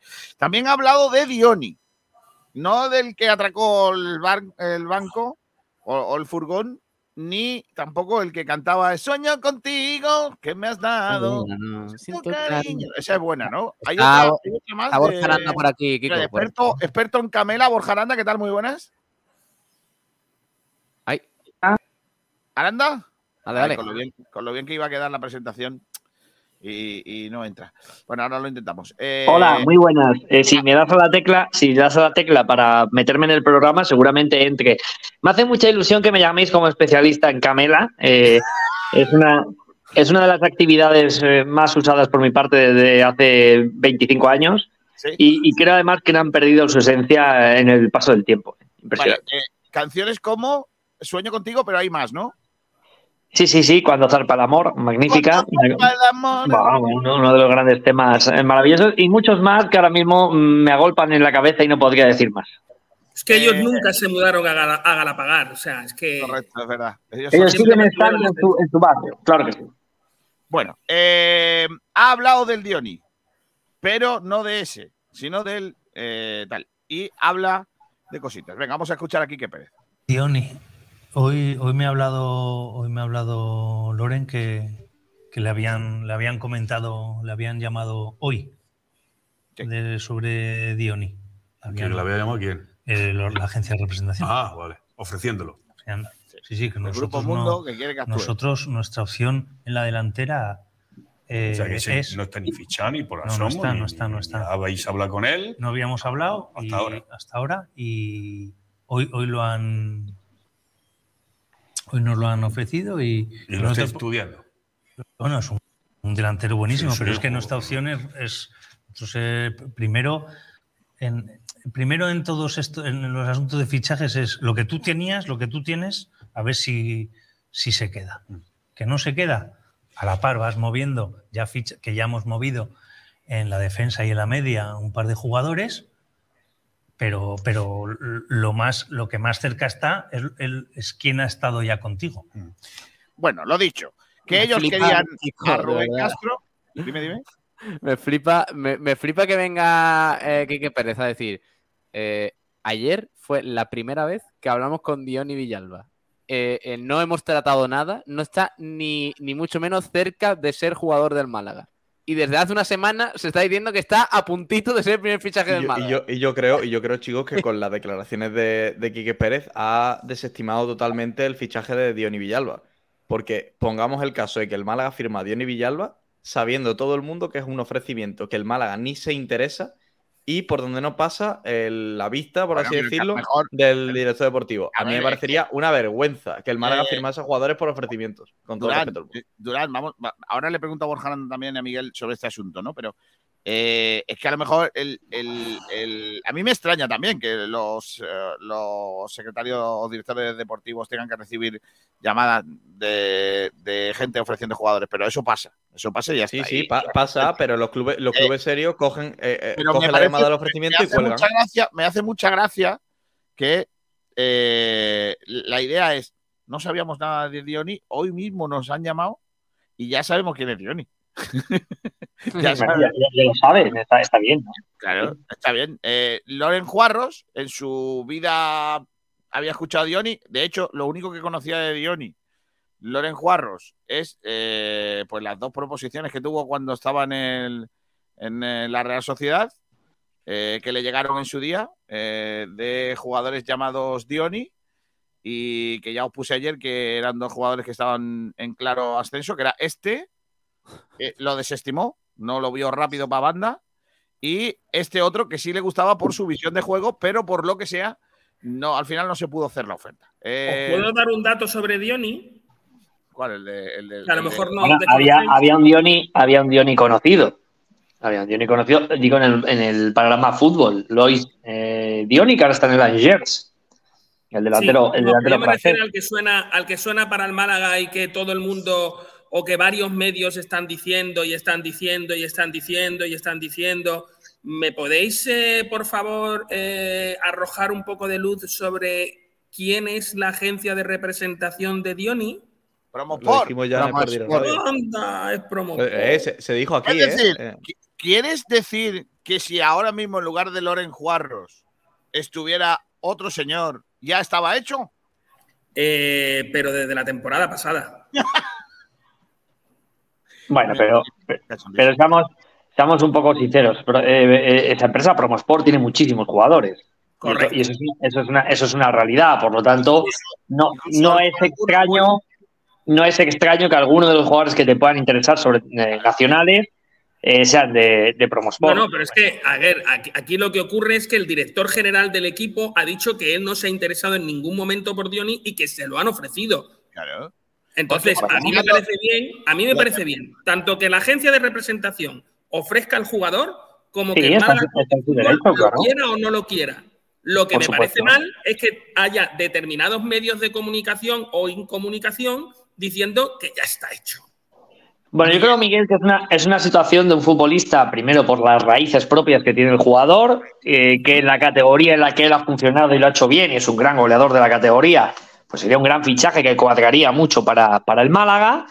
Y evidentemente, pues yo creo que cuando se van juntando esas piezas y, y puede haber cierto ofrecimiento por parte de la agencia o cierta pregunta por parte del club, pues es normal que se empiece a mover un poco el árbol de esa posibilidad. Yo, yo lo puedo entender más por ahí que por otra cosa. Eh, pero, pero eso sería un buen fichaje, ¿eh? sería un gran fichaje.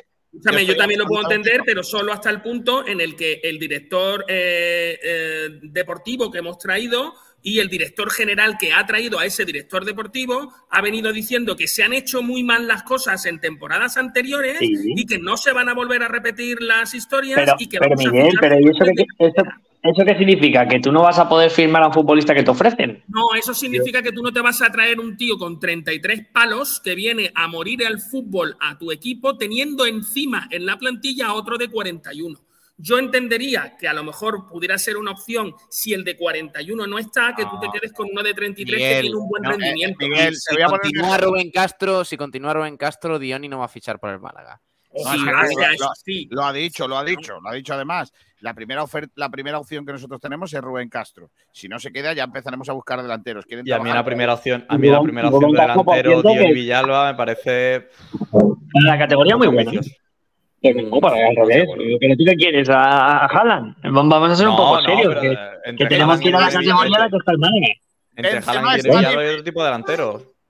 Eh, una cosa, eh, hemos hablado antes de Juanpe, que es la opción para el medio campo que parece que está mejor posicionada eh, según algunos medios, porque luego, luego viene la realidad, ¿eh? que, que habla Quique Pérez de Juanpe y dice, no sé quién es, acaban de A llamarme a decirme que yo conozco parece- a Juanpe, Juanpe López, que es ciclista y corre en el Trek. Seamos El, serios. el tiro que le da Quique Pérez a la prensa con lo de Dioni es, es brutal, ¿eh? O sea, decir, Y decir no es que, la primera vez.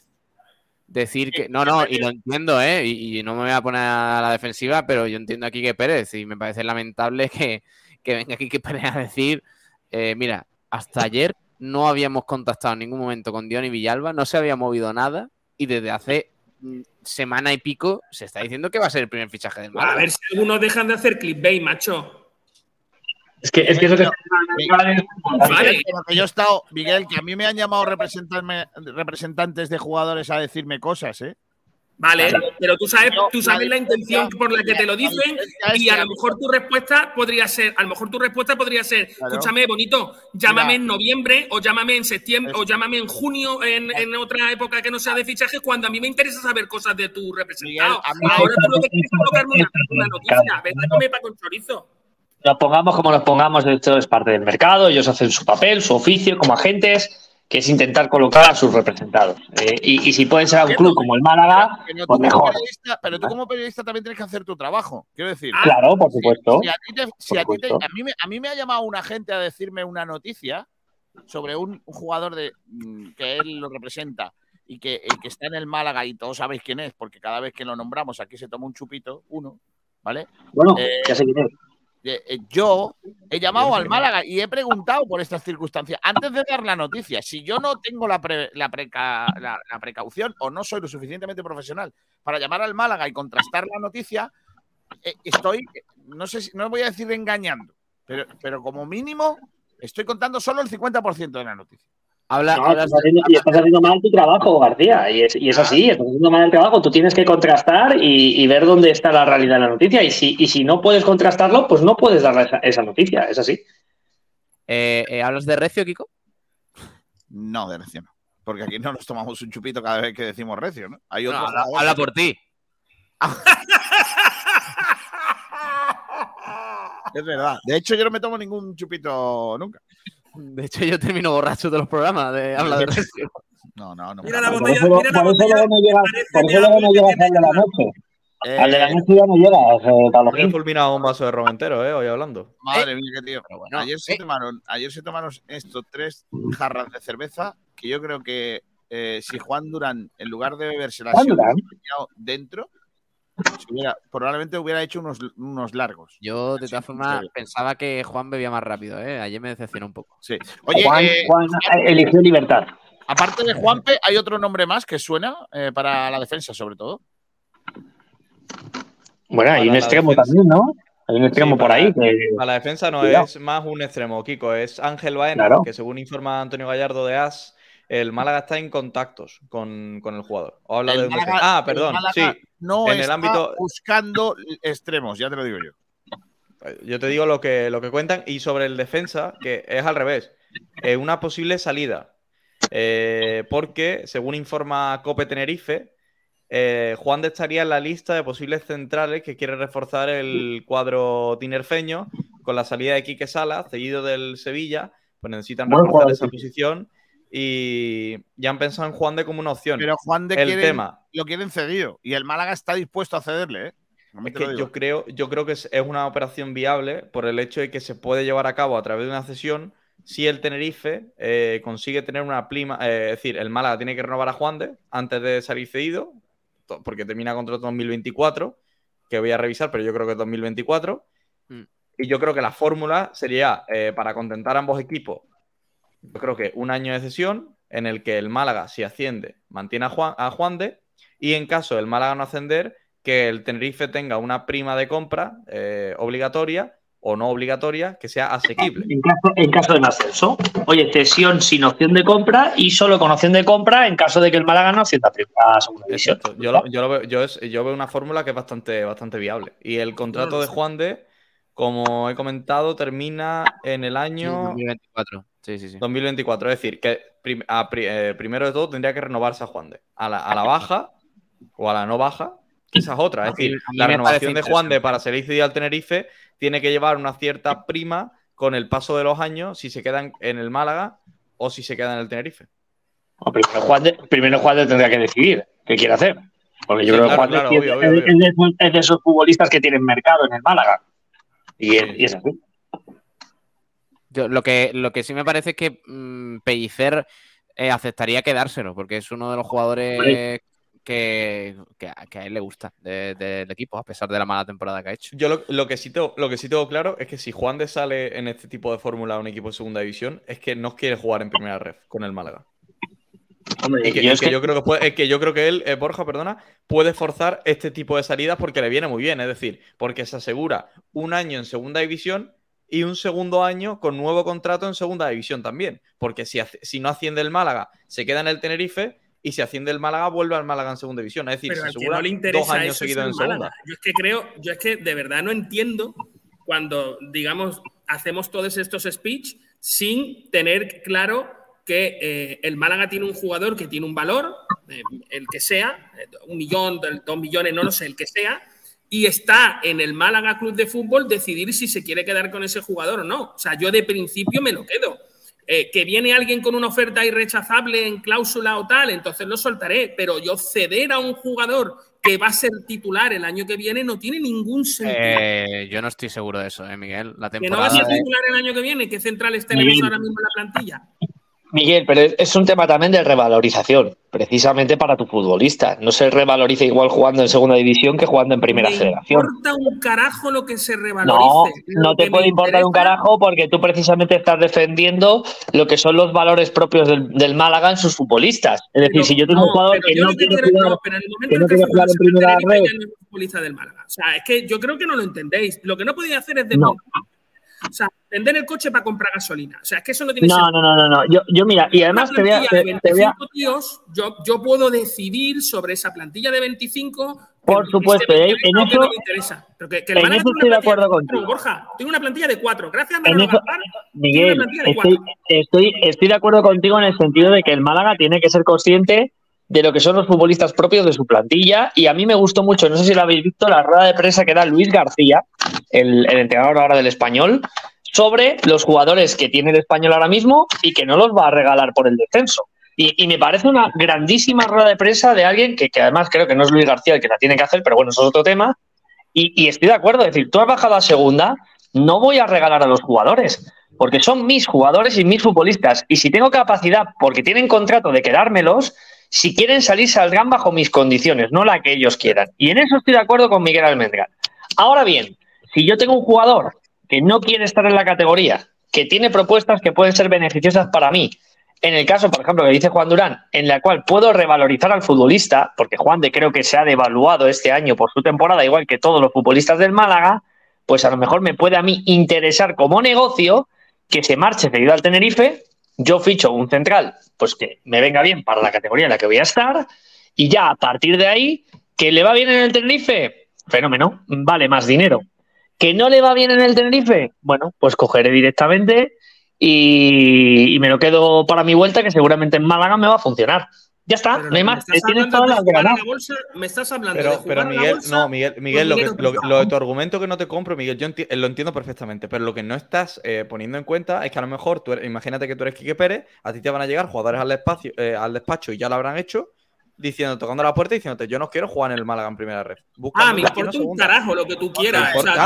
no, no conmigo, pues no, Miguel. No, no, espera, espera, espera, no, espera, perdón, espera, Miguel. espera, espera, espera, espera. No, no, Tú Miguel. tienes un contrato conmigo firmado y yo he pagado todos y cada uno de los euros de ese contrato que tú tienes firmado. Si tú no quieres seguir en el Málaga Club de Fútbol, tienes una cláusula liberatoria con un dinero pactado contra tu agente. Correcto.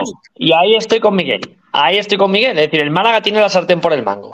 Lo que tiene que decidir el Málaga es pero- cómo pero- se sí, sí, beneficia más de la situación del futbolista. ¿Cómo me beneficio más de la situación del futbolista? Ese es, Pero, ese chico, es el, el papel del Málaga. A ver, chicos, pero Eh, hay, hay una cosa que, que tiene que evitar el Quique Pérez, es intentar tener jugadores descontentos. Ya. Y, y lo que tú ¿Eh? no puedes hacer, y si tú haces, y si hace Quique Pérez lo que ha hecho Miguel ahora mismo en radio, probablemente Juan de coja la puerta, se vaya cabreado. No, pero porque ese Juan- de Juan de, no, ese Juan, porque de Juan de- ese- ese ca- Cabrearse eh, y descabrearse. Escucha, No, escucha, sí, pero- eh, Juan, Uno, esto es lo que. hable uno solo, por favor. Eh, Esto, Juan, esto es lo que quiera el, el futbolista también al club. Es decir, si Juan de es malaguista. Pues ya has visto, ya has visto, ya has visto lo que quiere los futbolistas del club este año, El club, bueno, escúchame, el club le expondrá su situación y le dirá, mira, para nosotros lo, lo mejor es esto, esto, esto y esto. Tú tienes contrato y nosotros queremos esto. Y habrá que llegar a algún acuerdo. Porque si no, te vas a quedar aquí, porque tienes contrato. Pero hay que venderlo y hay que hacerlo, pues como lo hará un director general con experiencia como Quique Pérez y un director deportivo con experiencia como Loren Juarros. A partir de ahí, de ¿Ya está? para algo. Claro, para eso eh, eh, nadie le ha puesto una pistola a la cabeza a Juan de para firmar un contrato y que le pongan una cláusula que él conoce cuando firma. Sí, pero porque si él estamos, la conoce. chicos, chicos, pero si, vamos, si estamos de acuerdo en esto, lo que, lo que quiero que veáis es que el problema es de que si Juan de, o la agencia o Juan de se niegan a pagar esa cláusula de decisión para salir del Málaga, lo que vas a tener es un jugador descontento en la plantilla. Y un ¿Y qué jugador descontento en la plantilla te genera, porque te genera, no te te genera un problema, gente te genera un problema de ruptura, te genera un problema de ruptura Juan, directivos y jugadores. Ahí el que más pierde, ahí el que más pierde a la larga es el jugador. Porque Correcto. esto es muy sencillo. El Málaga Club Sí, de Fútbol sí, es una Miguel, entidad sí, pero enorme. pierde el Málaga, pero pierde, pierde el Málaga y el vestuario. No, el Málaga y, no y pierde nada, caso, claro como sí, Juan de- que no esté en, en que no esté en sintonía a la grada o en su defecto Claro. a picar piedra. Ya está. Eso lo hizo, eso lo hizo el Athletic Club, ¿eh? El Athletic Club con Pero- muchos equipos. Se lo hizo que a uno muy bueno que se llamaba Javi Martínez. Estáis dando por hecho que Juan de en este nuevo Málaga va a ser clave fundamental y el No, y estamos dando por hecho que es y uno de los cuatro esto. jugadores Y a- que está en la Y plantilla. a mí me parece que lleva dos temas, Debería. pero, pero Manolo Reina también y a Manolo Reina lo van a alargar. Es que para mí Juan Claro, de por eso te digo. Lo digo en serio, no tiene nivel para estar en el Málaga. Y lo Pero, pero escúchame, que por eso te digo, quedan tres jugadores en la plantilla. Es que yo el argumento de Juan se lo compro con 25 tíos. Yo con 25 tíos juego la bolsa sin ningún problema, porque digo, mira, es que lo que dice Aranda tiene toda la razón. Yo mando un tío arriba y entonces está en, en un sitio tal. Si hace buenos partidos, yo voy a ganar mucha pasta vendiéndolo o lo que sea, y si no, tal, porque el tío no está contento o lo que sea. Yo juego la bolsa, pero porque tengo 25 tíos. Pero cuando yo tengo una plantilla de tres, yo tengo un primer problema, que es hacer un equipo. Y una vez que yo monte un equipo, ya podremos hablar de dimes y de direte. Correcto. Pero no es este el momento ni de mandar a Juan de al Tenerife ni de tal, porque eso de yo ficharé dos jugadores buenos o tres o cuatro centrales, habrá que verlo si hay cuatro centrales buenos para el Málaga. Vale, eh, dejadme muy rápido porque tenemos que hablar de los debates que los tenemos ahí aparcados, pero quiero leer también oyente que si no se nos acumulan los comentarios. Pitufi Azul dice: Bocata de cachopo existe. Dice Mario Esquifarero: ¿volverán los carnets simbólicos para los bebés? No sé.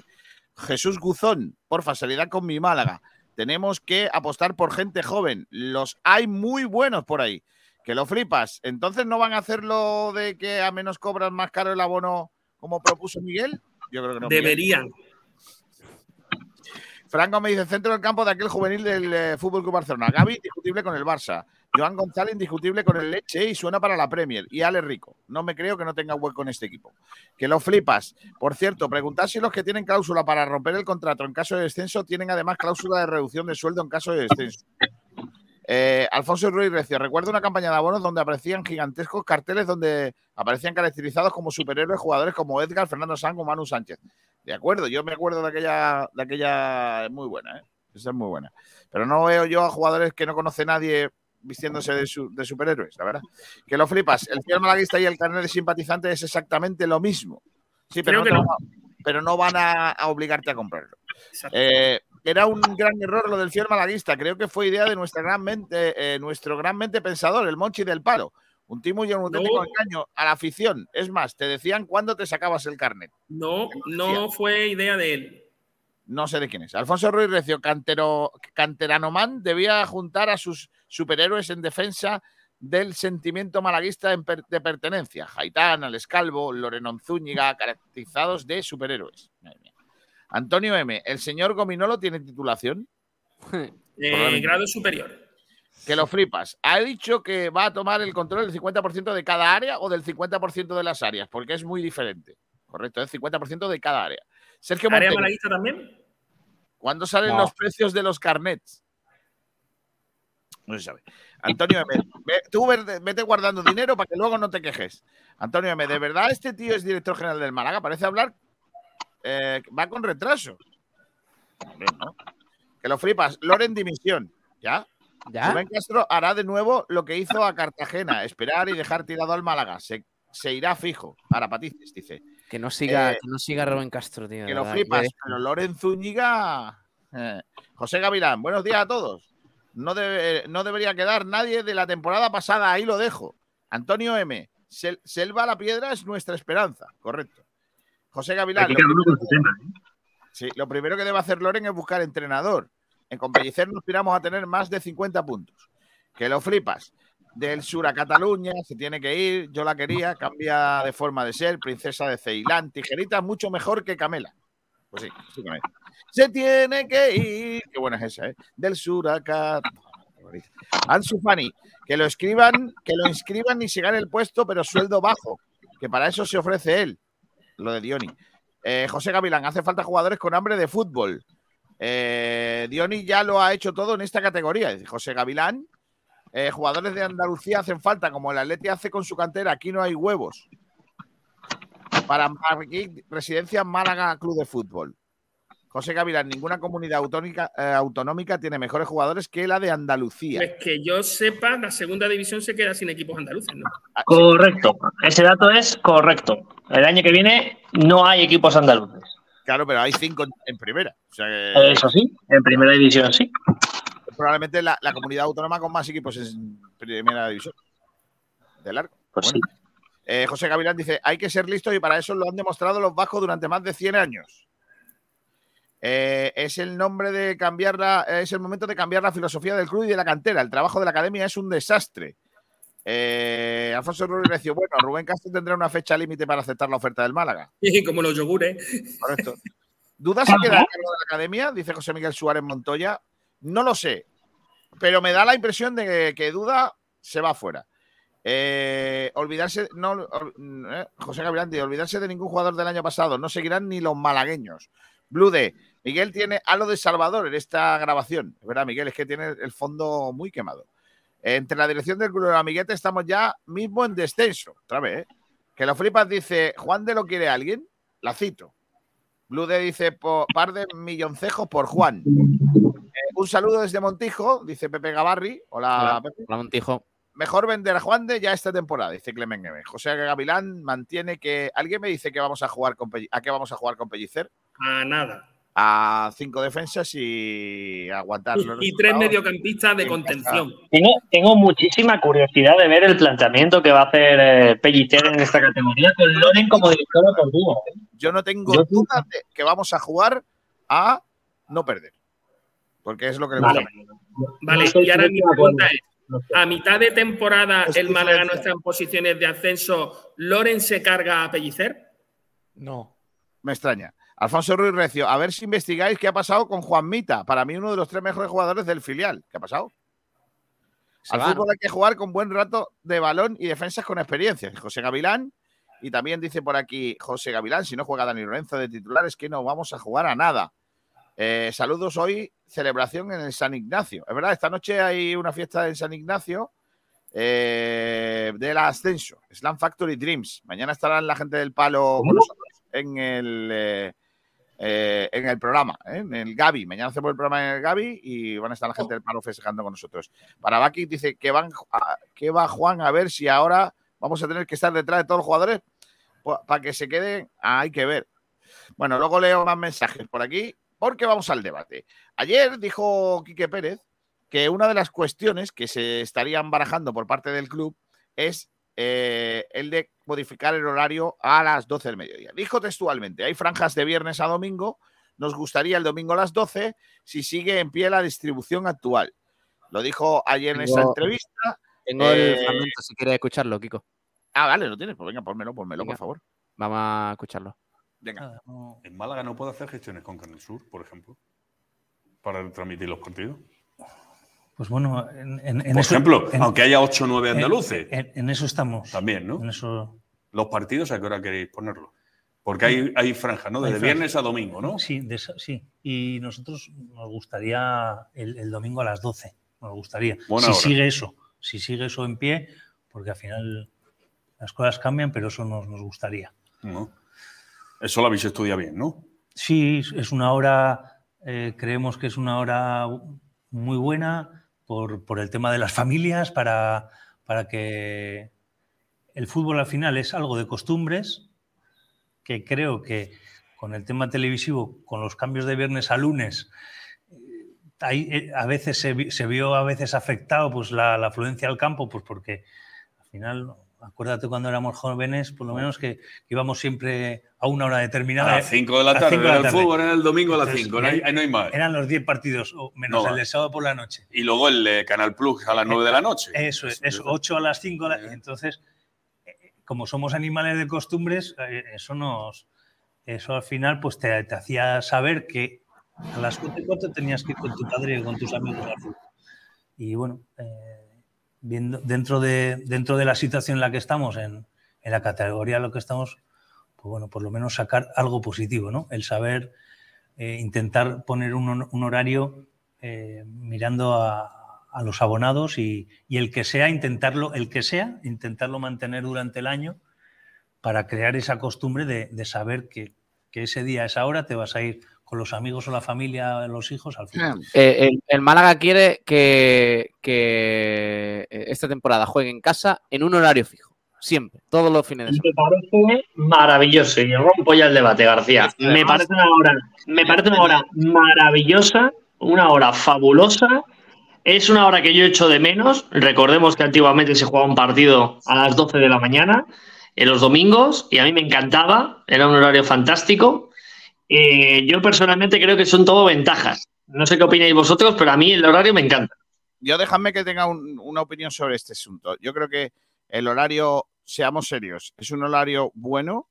Eh, el Málaga no tiene que consultar con nadie en absoluto eh, el horario, porque en este fútbol el horario lo pone el club que organiza el partido de local, como por, por no ser fútbol profesional, es decir, como le pasa al Rincón, a la Cala, al Benagalbón o al Benvidiana. Bueno, Benvidiana no, porque como el campo no es nuestro, no podemos poner horarios como queramos. Pero bueno, los demás equipos sí.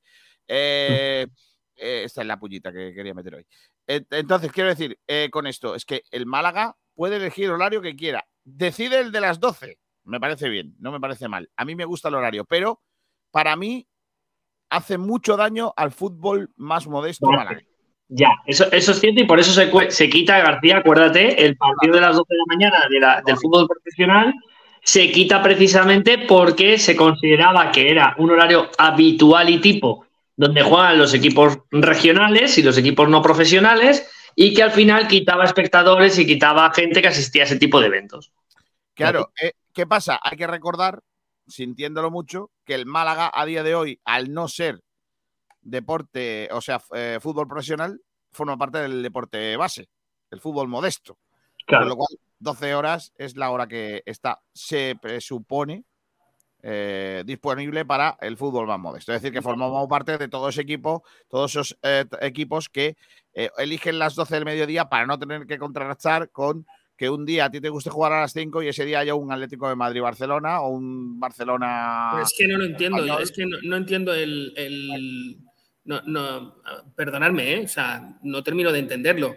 Yo creo que lo que determina el peso de tu, de tu marca es, es precisamente eso, eh, la entidad que tú tienes. Yo creo que siendo Málaga Club de Fútbol, el que es del Barcelona era del Barcelona la semana pasada, el mes pasado, el año pasado y hace tres años, y, el, y lo va a seguir siendo el año que viene. Por lo cual, si juega un Barcelona Atlético de Madrid eh, y le coincide con el partido del Málaga, lo va, va a seguir viendo el Barcelona. Lo veía hace tres años y lo va a seguir viendo. tal. Yo creo que el Málaga tiene entidad suficiente como para jugar a las 5 de la tarde y competir eh, con un Real Madrid, con un Barcelona, con un Atlético de Madrid o con quien sea. ¿Para qué, porque, para qué quieres competir? ¿Para qué quieres competir si puedes diferenciarte? A diferencia eh, de... pues para no hacerle daño, para no hacerle daño al Mortadelo, al Guimbarda y al resto de al Puerto Malagueño, al Malaca y al Marbella, al Estepona. Ya- no- claro, yo no te, ya, ya no te digo de los niños, yo no te digo ya los niños, te digo del fútbol eh, de tercera división, división de honor y todo esto. Tú no eres el equipo de Málaga.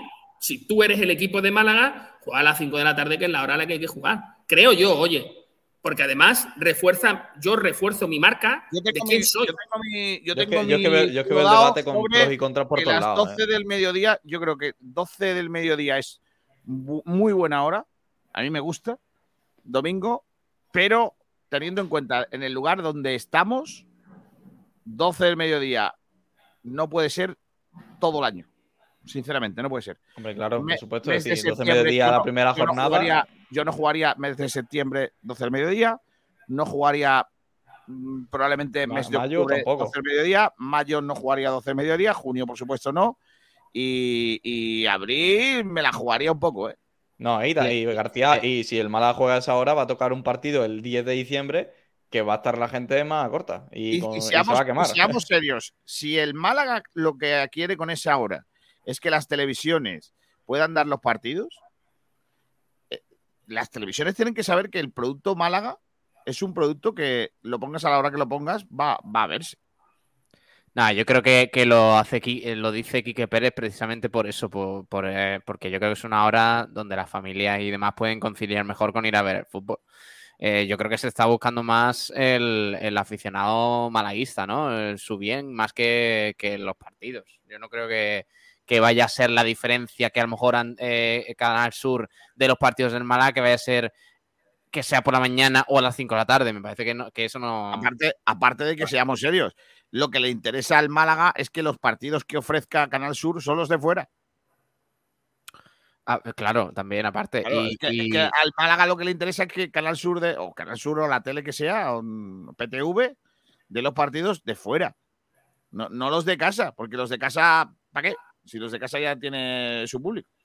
Em, decía que en la siguiente respuesta, Quique Pérez eh, dice que en caso de que, por ejemplo, eh, coincidan muchas cosas por la mañana o a lo mejor juegue, yo que sé, que haya un Unicaja Real Madrid a las doce y media en el Carpena o lo que sea, se moverá el horario para que no coincidan grandes eventos. Pero que de normal al Málaga ahora mismo la hora que más le gusta es las 12 del mediodía. O sea que si coincide con un con el Estepona de Muñoz Pérez, eh, con el Marbella en su casa y con todos estos equipos, mm, el Málaga creo que no va a cambiar su horario por estos equipos. Vamos. Yo no- personalmente eh, entiendo, entiendo todas las posturas y que el tema del calor en algún momento va a ser un problema por, por las fechas de, de verano, etcétera. Pero eh, creo además precisamente que el Málaga tiene que buscar una de las cosas importantes en su afición.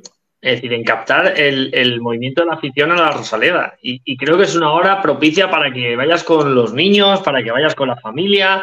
No tienes luego problemas de salir demasiado tarde, como pasaba este año en muchas jornadas, el tener que ir un viernes a última hora, un lunes a última hora. Los lunes, por ejemplo, luego hay colegio, el domingo a última hora hay colegio el día siguiente. Yo creo que al final también es fomentar un poco la, la conciliación con la propia familia para ir al fútbol. A mí me parece un horario buenísimo y, como bien dice García, no, no es ya el Málaga un club profesional y, y aunque sea muy grande y sea el equipo más grande de Málaga, eh, es un club que no es profesional y tiene su derecho a poner el partido cuando le dé la gana. No más. Y, sa- y sa- y sabiendo esto de la afición y la importancia, Kiko, perdón, termino, ¿por qué no elige la afición en los abonados del Málaga? ¿Por qué- ¿Y por qué tiene que elegir el, el Hagamos, aficionado? hagamos unas elecciones. Aprovechemos la del 23 de julio para preguntar lo que realmente importa. ¿A qué hora ponemos los partidos del Málaga? Es que abre- abres una veda peligrosa con esto, Juan. Y, me explico. Y, aquí me pongo un poco del lado club.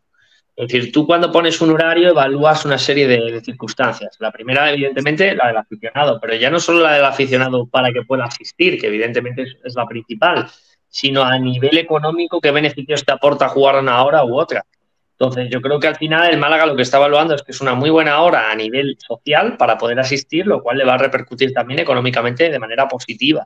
Entonces, eh, preguntar al aficionado, pues a lo mejor hay una mayoría importante eh, que tiene un derecho a un voto, para que te hagas una idea, que son chavales de entre 20 y 25 años y ellos quieren, no quieren levantarse por la mañana para ir al fútbol, quieren ir a las 5 o a las 7 de la tarde. Y a lo mejor esos votos valen más que el de un padre que tiene tres hijos y son cuatro para ir al fútbol, pero solo vota uno. Entonces, eh, el voto vale igual y, y- y es injusto porque son menos gente. Es decir, no sé si me estoy explicando. Es decir, al final, el darle la opción a- a- al socio a que vote, eh, no se tiene todos los factores en cuenta. O sea, lo que me quiere decir que darle la, darle la opción de votación a borracho es una calamidad, básicamente. Por ejemplo, todas las- Bueno, todos los yo miembros he dicho, no he dicho borrachos, he dicho todos los miembros de la votarían que no, que no quieren ese horario. ¿Vale? Está claro, viendo lo que son. Eh, ¿Qué dice la gente en Twitter sobre este asunto, eh, Pablo Gil? Pues preguntábamos si te apetecería que el Málaga jugara a esa hora, a las 12 de la mañana, y la gente, a ver, espérate, dice lo siguiente. Eh, por ejemplo, nos escribía en primer lugar Pepe Gil, la mayoría de equipos de alcance provincial también suelen hacerlo domingo a las 12. Torremolinos, Marbella lo Vélez, El Palo, casi todos los de División de Honor. Eh, al final, o, eh, o el Málaga o estos equipos perdería fuelle. Creo que no es la mejor opción. M. Mr. SXP dice: No tienen potestad para ponerlos. Eh, los horarios los ponen comandita entre la federación y el operador de televisión. Otra cosa es que llevara un operador propio a la federación tipo canal exclusivo, lo que haría que no participara del reparto colectivo. Cantu- Cantaruti M dice: El jugar en domingo por la mañana es solo un deseo. Los horarios los pone la federación. No, no estoy seguro de eso, ¿no? No, Estamos- no, está no, confirmado no, esto. no, no. Yo creo que tienes tu franja para elegir como local, ¿eh? Dentro de unos baremos que te marca la federación, pero te dan franja. Sí, sí, sí, te dan, te dan. Bueno, tienes desde la, me parece que es desde las 4 de la tarde del sábado a las 9 de la noche de- del domingo, ¿eh? Bueno, todo el fin de semana, ¿eh? Sí. Eh, José Manuel, me parece muy bien que a las 12 sea el horario estándar y si por cualquier razón hay que jugar a otra hora y otro día, la hora serían las 5 de la tarde los domingos o las 6 los sábados y así hay tiempo para todo, como ocurría antes. Rafa Tello, solo alguien que no viva en Málaga ni sea de aquí puede pensar que en un estadio semiabierto y sin... eh, eh, y sin... eh, dice, es buena idea jugar partidos a la una de la tarde en septiembre, octubre, abril, mayo eh, por la temperatura y tal. Dice Iván Espejo, chocolatito con churros y a las 12 al fútbol. Y luego de cerveza. Buena hora a las 12. Saludos cordiales desde Benamejí. Anda. Hola, saludos. Benamejí, buen sitio, ¿eh? Ahí, de ahí, ahí, ahí ha agarrado bien los futbolistas, ¿eh? Saludos para Iván Espejo. Eh, Bernabé Ramírez dice que es propaganda, lo de Quique Pérez. Que lo flipas. Prefiero los sábados por la noche. Bueno. Diego SKL. di- dice Diego que a mí me viene de lujo. ¡Diego! Eh, Juanmi MH dice no, no le gusta. Y esos son los comentarios que tenemos. Hay mucha Dice disparidad. Hay Sergio gente Rubio que dice que acaba- sí. Dice Sergio Rubio que acaba de llegar que sí ha habido muchos chupitos hoy. Por lo menos cuatro, ¿no? Yo llevo siete. Un vaso Miguel. Ángel Vilche dice, Juan se está durmiendo, animarle. No, hombre, que cuando miro el móvil, miro por abajo y parece que tengo los ojos cerrados por ti. Eh, Juan Rodríguez, entonces el malagueño no será a las 12, ¿no? No. Ha estado hablando hoy Samu Castillejo, ha dicho que le gustaría volver al Málaga, piensa volver al Málaga en un futuro.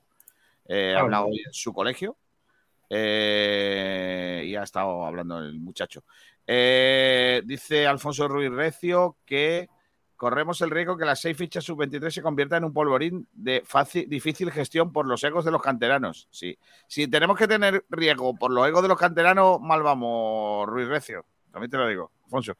Eh, la otra, el otro debate muy rápido, me gustaría preguntaros si entendéis que hace bien el Málaga en contar con los dos nuevos nombres que parece que han puesto en la palestra como consejeros consultivos, Federico Beltrán, que fue el, primer presidente del Málaga Club de Fútbol como tal, y el empresario, el dueño de, mm, ya sabes, la empresa de, de los embutidos y todo esto, una empresa de mucho éxito, y el doctor César Ramírez, que serían los dos nombres que ha sacado el Di- Diario Sur, y yo he puesto encima de la mesa un tercer nombre, eh, que es el del presidente de la Cámara de Comercio de Málaga, que también estaría eh, sonando para ser consejero consultivo, que es Sergio Cuberos.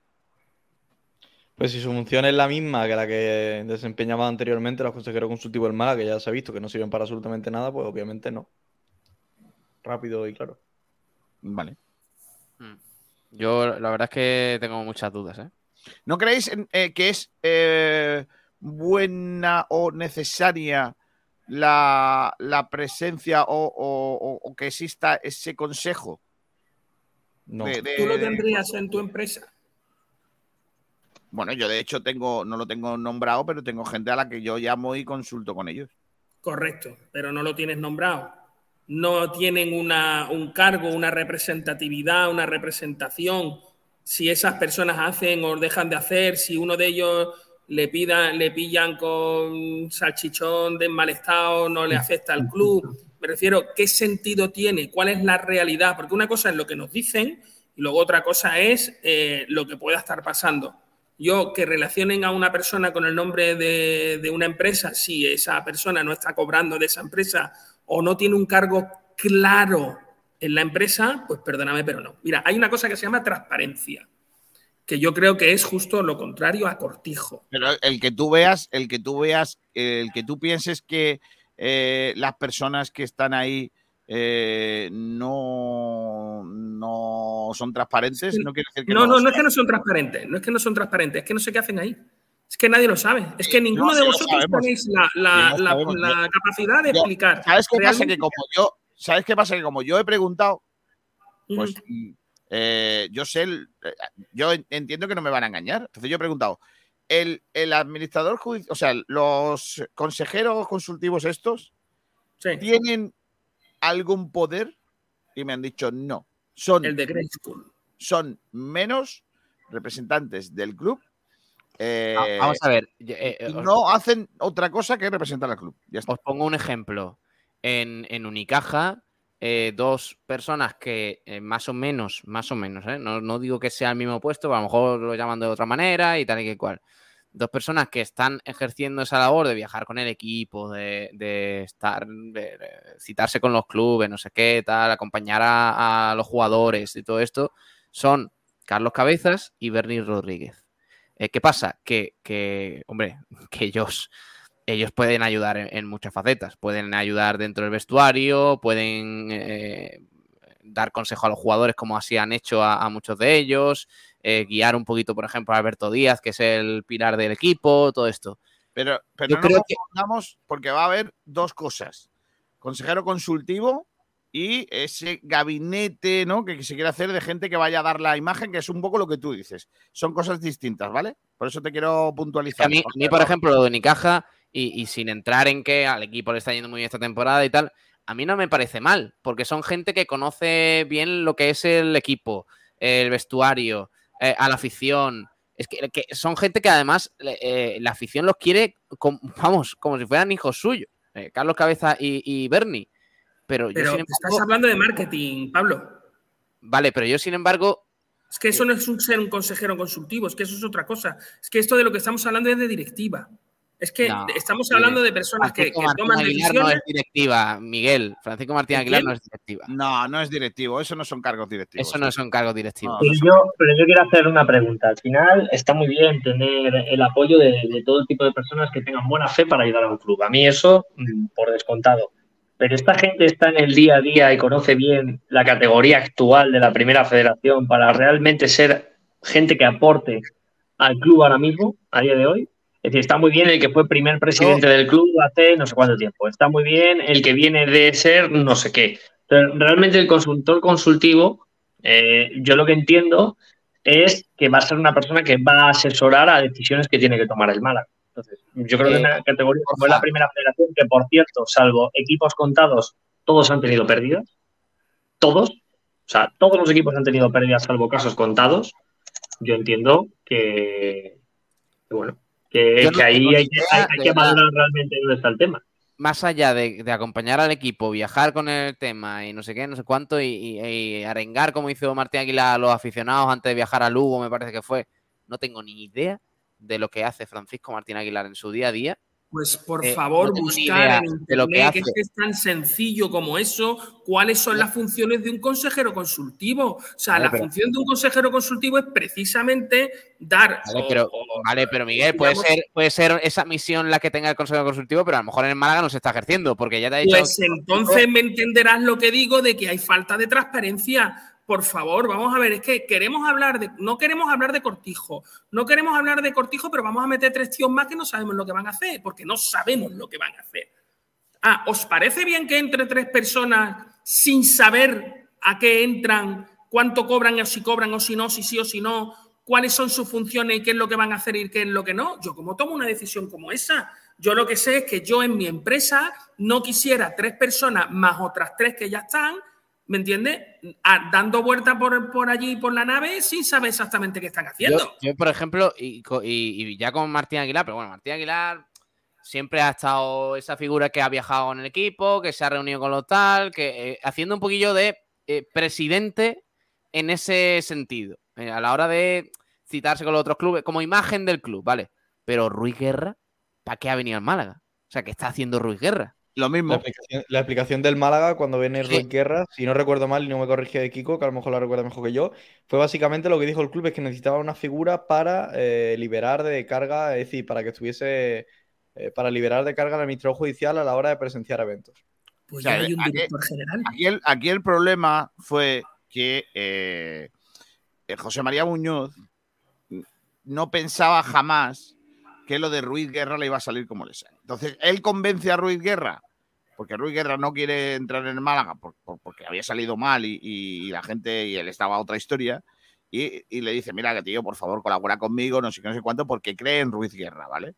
Eh, porque tenían contactos personales, se conocían y tal, y era alguien del fútbol, etcétera.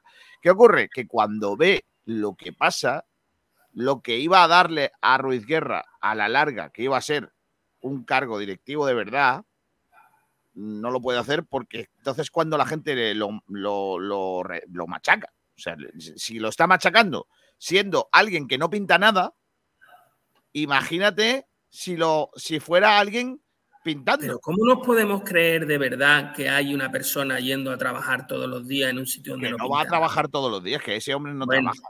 que es, que es representante del Málaga Club de Fútbol y que no Vale, Kiko, nada. ¿sabemos, ¿sabemos si cobra entonces? No, no, no, no. eh, lo hacen de manera altruista. Bueno, vale, vale. Lo Otra vamos a ver cosa la es cuenta, que ¿eh? si va, no, vamos a ver, otra cosa es que si va en nombre de- del club a, mm, yo qué sé, a más Le palomas. paguen los viajes, le paguen las cosas. Ah, amigo. Ah, Entonces Como- ya hay dinero, como- ya hay dinero del lado- Málaga Club de Fútbol que en vez no, de irse. Déjame, déjame. Como por otro lado, debería pasar en todos los lados, porque si yo tengo Claro. a alguien que me representa a mí, tendré que pagarle como mínimo los gastos. Claro, por supuesto. Oye, oye, escucha, o los coches, o un apartamento en Marbella. Ah, no, eso no, que esos son los hijos del jeque y eso hay que meter a un tío en juicio. Pero, pero si se lo pagamos a, a- a- si le pagamos a otra persona, entonces no hay ningún problema. Yo, perdóname que te lo diga como lo pienso, como lo pienso de verdad. Yo creo que hay una camarilla en Málaga de amiguetes que entre ellos lo que están haciendo es No meterse los unos a los otros Eso dentro. no es cierto. Eso es lo que yo creo. Y como no es una cuestión de información, porque es simplemente una opinión ficticia sobre cosas que podrían ocurrir, así de sencillo, lo que yo creo, hay una camarilla de amiguetes que se han metido ahí dentro y que no los sacas ya con, ni con agua caliente. Aún habiendo demostrado y habiendo defendido al club y habiendo hecho desaparecer al club anterior, las mismas personas están allí dentro.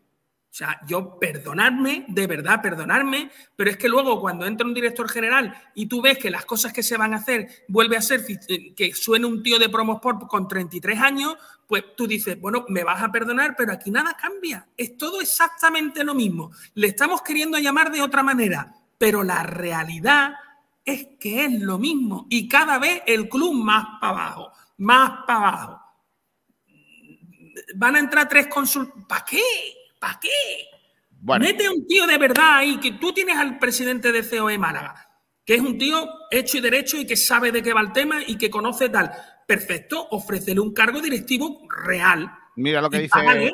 Mira lo que dice José Miguel Suárez. Yo creo que su papel no debe ser consultivo, sino tener más, unas parcelas definidas y tener responsabilidad y tomar decisiones. Es que si lo haces así, a lo mejor yo te apoyo que tú fiches a un tío como el presidente de la Cámara de Comercio de Málaga, que es un tío de verdad. Chicos, con- chicos, con chicos, tal. última, última hora. Eh, un, un ex entrenador del Málaga acaba de decidir equipo y es Víctor Sánchez del Amo, que será nuevo entrenador del Cartagena en segunda división. Muy bien, Ojo. nos vemos en Primera Federación, Cartagena. Buen entrenador, buen entrenador. Eh, allí en Cartagena hay muchos periscopios y le puede venir bien. José Miguel Suárez Montoya dice los dos nombres que han- eh, has dicho tienen sobrada experiencia en gestión, tanto en empresa como gestión, en otros aspectos que son perfectamente aplicables al Málaga. Ahora, si no tienen capacidad de decisión, no creo que acepten el cargo. Tienen más que perder que ganar como figurantes, teniendo ellos su reputación y no hacerle falta el protagonismo. Totalmente de acuerdo. Perfecto. Eh, Miguel Almendral, gracias, eh, cuídate mucho. Un abrazo, chicos. Adiós, Juan Durán, buen viaje hasta Madrid. Iles. Hasta luego, chicos, un abrazo. Aranda, si ves a un señor pelirrojo por Madrid, igual es el pequeñín. Eh, hasta luego, Aranda. Es que eligió libertad. Un abrazo grande. Adiós, guapo. Eh, Pablo Gil, hoy ha hablado Ivonne Navarro. Sí, si quieres, eh, te leo algunos comentarios de lo del debate, el segundo debate del Sí. consultivo. En Twitter, por ejemplo, Juan Carlos Fernández dice que lo que debe hacer es una limpieza general y que no quede nadie del actual consejo, pues creo que pocos útiles han sido, por no decir que han sido una rémora. Nuevo consejo formado por gente que traiga aire fresco y nuevas ideas, decía Juan Carlos sobre la pregunta que lanzábamos, eh, que es eh, ¿Crees que el Málaga debería dar entrada a más consejeros consultivos y reactivar ese ente como órgano gestor? Que lo flipas, eh, también pregunta. ¿Esta pregunta es en serio? Malaguista 57, sobran todos los que hay. Eh, Pargo 000 dice, primero dejen salir. José Manuel, los que estén deben estar solo para representar al Málaga en las distintas situaciones en que sea necesaria su presencia. No deben tener ninguna influencia en la gestión del club y deberían ser malaguistas de reconocido prestigio si los hubiera o hubiese. También nos dice un malaguista cualquiera que se nos ha colado el alcalde de Cártama en la foto. Sí, lanzábamos, eh, hemos puesto una foto, en la que sale Francisco Martín Aguilar, también Membarek y, y bueno, parece que está ahí el, el alcalde de, de Cártama en un evento del Málaga femenino. Eh, eso por ahí. Vamos a hablar de Unicaja, sí, porque esta mañana ah, eh, se, se ha llevado a cabo la, la rueda de prensa de Ivonne Navarro previa al partido contra el primer partido de la eliminatoria de semifinales de Liga Endesa contra el Barcelona. Recuerdo, mañana a las 9 de la noche, Kiko García, eh, primer partido de la eliminatoria que lo vamos a dar en un buen sitio. eh, lo vamos a vivir bien. En, en Abaco Café, en Rincón de la Victoria. Veniros allí a echar unas canastas. Unas canastas, allí podemos echar unas canastas también. No, eh, es Una muy buen sitio. ¿eh? Muy buen sitio. Allí, allí vamos a dar el primer partido de la eliminatoria en Abaco Café, ¿no? Sí. En Rincón de la Victoria, así que os animo que si tenéis un huequito y queréis ver el partido con nosotros, podéis ir para allá y, y lo vamos a pasar muy bien. Bueno, y sobre esa mm, eh, sobre ese primer partido, Kiko, hay cierta polémica. Te cuento por qué. Porque al parecer el eh, Barcelona ha sacado un, un pack para los aficionados desde 116 euros en su página web que dice pack semifinales más final del playoff de ACB 2022-2023 ¿Qué me dices? por 116 euros. Qué poca vergüenza. Correcto.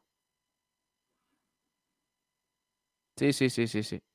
¿Y qué incluye este pack? Semifinales y finales de los playoffs ACB hasta seis partidos. Más de, un más de un 30% de descuento, localidad de juntas, envío de entradas vía email, entradas no unipersonales. O sea que el Barcelona ya con ese precio, eh, bueno, pues a los aficionados eh, le incluye eh, los partidos de la final de, de la ACB. O sea que para que veas cómo está, cómo está el nivel. In- ¿Incluye también eh, robo a mano armada eh, al vestuario de Unicaja? ¿O eso no pone nada? Sí. Sí, no, eh, no, de eso no. O sea, lo incluye, pero no lo dice. Por si acaso. Bueno, y, y sobre esto le han preguntado a Ivonne Navarro, eh, Kiko García. Ha respondido Ivonne, se lo ha tomado con mucha risa, ¿eh? La verdad, es un tema Vale. que, que ha generado cierta polémica. A la afición de Unicaja no la ha sentado demasiado bien, pero sin embargo, Ivonne, bueno, pues ha pasado, ha pasado de puntillas sobre el tema. Vamos Nah, a siempre, escuchar esto. No, esto que ha dicho. Vamos a escucharle. Hola, Ivonne, ¿qué tal? Buenos días. Eh, estamos en el clásico, Unicaja Barcelona. Es un- uno de los clásicos de- en la historia del baloncesto malagueño. Pero fíjate, eh, tengo aquí delante un pack, un bono que ha sacado el Barcelona. Te tengo que preguntar, es obligado. Mira, se ríe, ¿eh? El Barça me vende un abono por 116 euros para semifinales y final. Es decir, que dan por hecho que están en la final. No sé qué te sugiere eso, Ivonne. Bueno, pues que hay gente que puede gastarse 116 euros por ver dos partidos, cuatro o seis. No sé. Eh, Y vengo a hablar de baloncesto, no. Esto es muy interesante que lo sepa todo el mundo, también mis jugadores, pero yo vengo a hablar de baloncesto. Cuidado, eh, cuidado con el matiz que dice al final. Es muy interesante que la gente lo sepa, para que, oye, para que, No, no, que lo sepan mis jugadores, ¿eh? que lo claro, que, que lo sepa la gente y que lo sepan mis jugadores. Para, oye, un aliciente, ¿no? Para, que para la eliminatoria. El Yo es hecho de que, claro, Yo estoy sacando ya la fotocopia. Yo estoy ya mandando a Sergio para que haga la fotocopia donde a él le gusta eh, para ponerla en el vestuario. Ponerla ahí. Esto es lo que han puesto allí. Claro, 116 euros. Y dice Ivonne Navarro, claro, eh, hay gente que se puede permitir, a lo mejor, oye, si el Unicaja elimina al Barcelona, eh, estás pagando 116 euros por ese pack eh, por dos partidos, porque solo serían los dos primeros partidos en el Palau y te va a salir la broma a, creo que serían 58 euros por, por el partido, pero, pero bueno, se la toma un poquito a risa Ivonne Navarro, el Barcelona que se ve muy favorito en esta eliminatoria, recordemos, a cinco partidos contra el Unicaja en semifinales. Eh, pero luego, luego, aparte de, de esa anécdota sobre el pack del Barcelona, que da mucho que hablar, también hablaba de si se puede eliminar al Barcelona en una eliminatoria con tantos partidos. Hablamos de baloncesto. Venga. Al Barcelona se le puede ganar, ¿no? Ya lo hemos visto esta temporada. Si la pregunta sería cuántos partidos le puedes ganar. Es decir, si juegas con ellos cinco partidos, ¿cuántos partidos le podemos ganar, no? Pues hombre, no, no, no sé si son muchos en circunstancias normales, pero también es verdad que puede ser que no estemos en circunstancias normales, ¿no? Nosotros estamos, eh, bueno, con mucha ilusión por hacer las cosas muy bien. Ellos están un poco más apretados, está claro, tienen que salvar temporada. No han ganado la Euroliga, no han ganado la Copa del Rey y, bueno, es un club que, que por, por el nivel de, de jugadores, de entrenador, de prestigio, pues tienen que ganar títulos, está claro, ¿no? Entonces, bueno, vamos a ver si somos capaces de, jugar eh, un buen primer partido, un buen segundo partido, un buen tercer partido, que eso seguro que habrá, y luego ver dónde estamos. Pero mm, yo creo que nosotros tenemos que, centra- que centrarnos mucho en, qué tenemos que hacer para ser competitivos contra, un equipo como el, el Barcelona, ¿no? que está plagado de estrellas en, todos, en todas las posiciones. Eso decía Ivo Navarro sobre la eliminatoria. Kiko, partido a partido, ganar el primero, intentar ganar el segundo y cerrar la eliminatoria en el Carpena. A ver si hay suerte. Por cierto, ha dado la Liga CB el nombre de los árbitros para, la, para el playoff. Uy, uy, Te los digo. miedo. Tengo miedo. Hombre, no, tampoco es para tanto, chiquillo.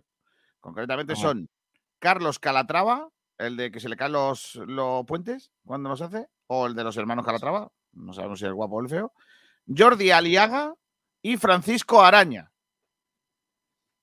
Vale. ¿Vale? Esos Pues son los tres árbitros que pitan mañana. Eh, Calatrava. Mañana a las 9 en el Palau. Ganó el Palau y nosotros en el Abaco.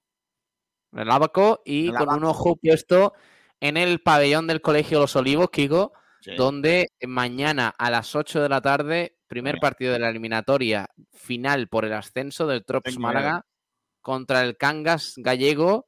Eh, primer partido aquí, segundo allí. Así que mañana todo el mundo a Los Olivos, al pabellón, para, para intentar ganar ese primer partido y tener un buen resultado. Recuerdo que son eh, que las entradas son gratuitas hasta completar aforo.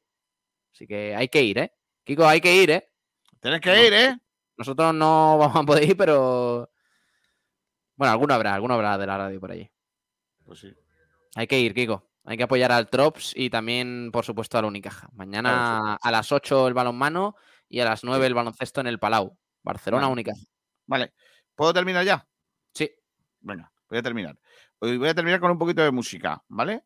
En directo cantó Manu lo flipa, eh, que lo flipa, eh, le voy a dar ya un palo, que ya que no- él nos da tanto, dice que el Barcelona ha puesto a la venta de entradas para la final, eh, eh, lo, lo ha dicho hace 10 minutos, que lo flipa.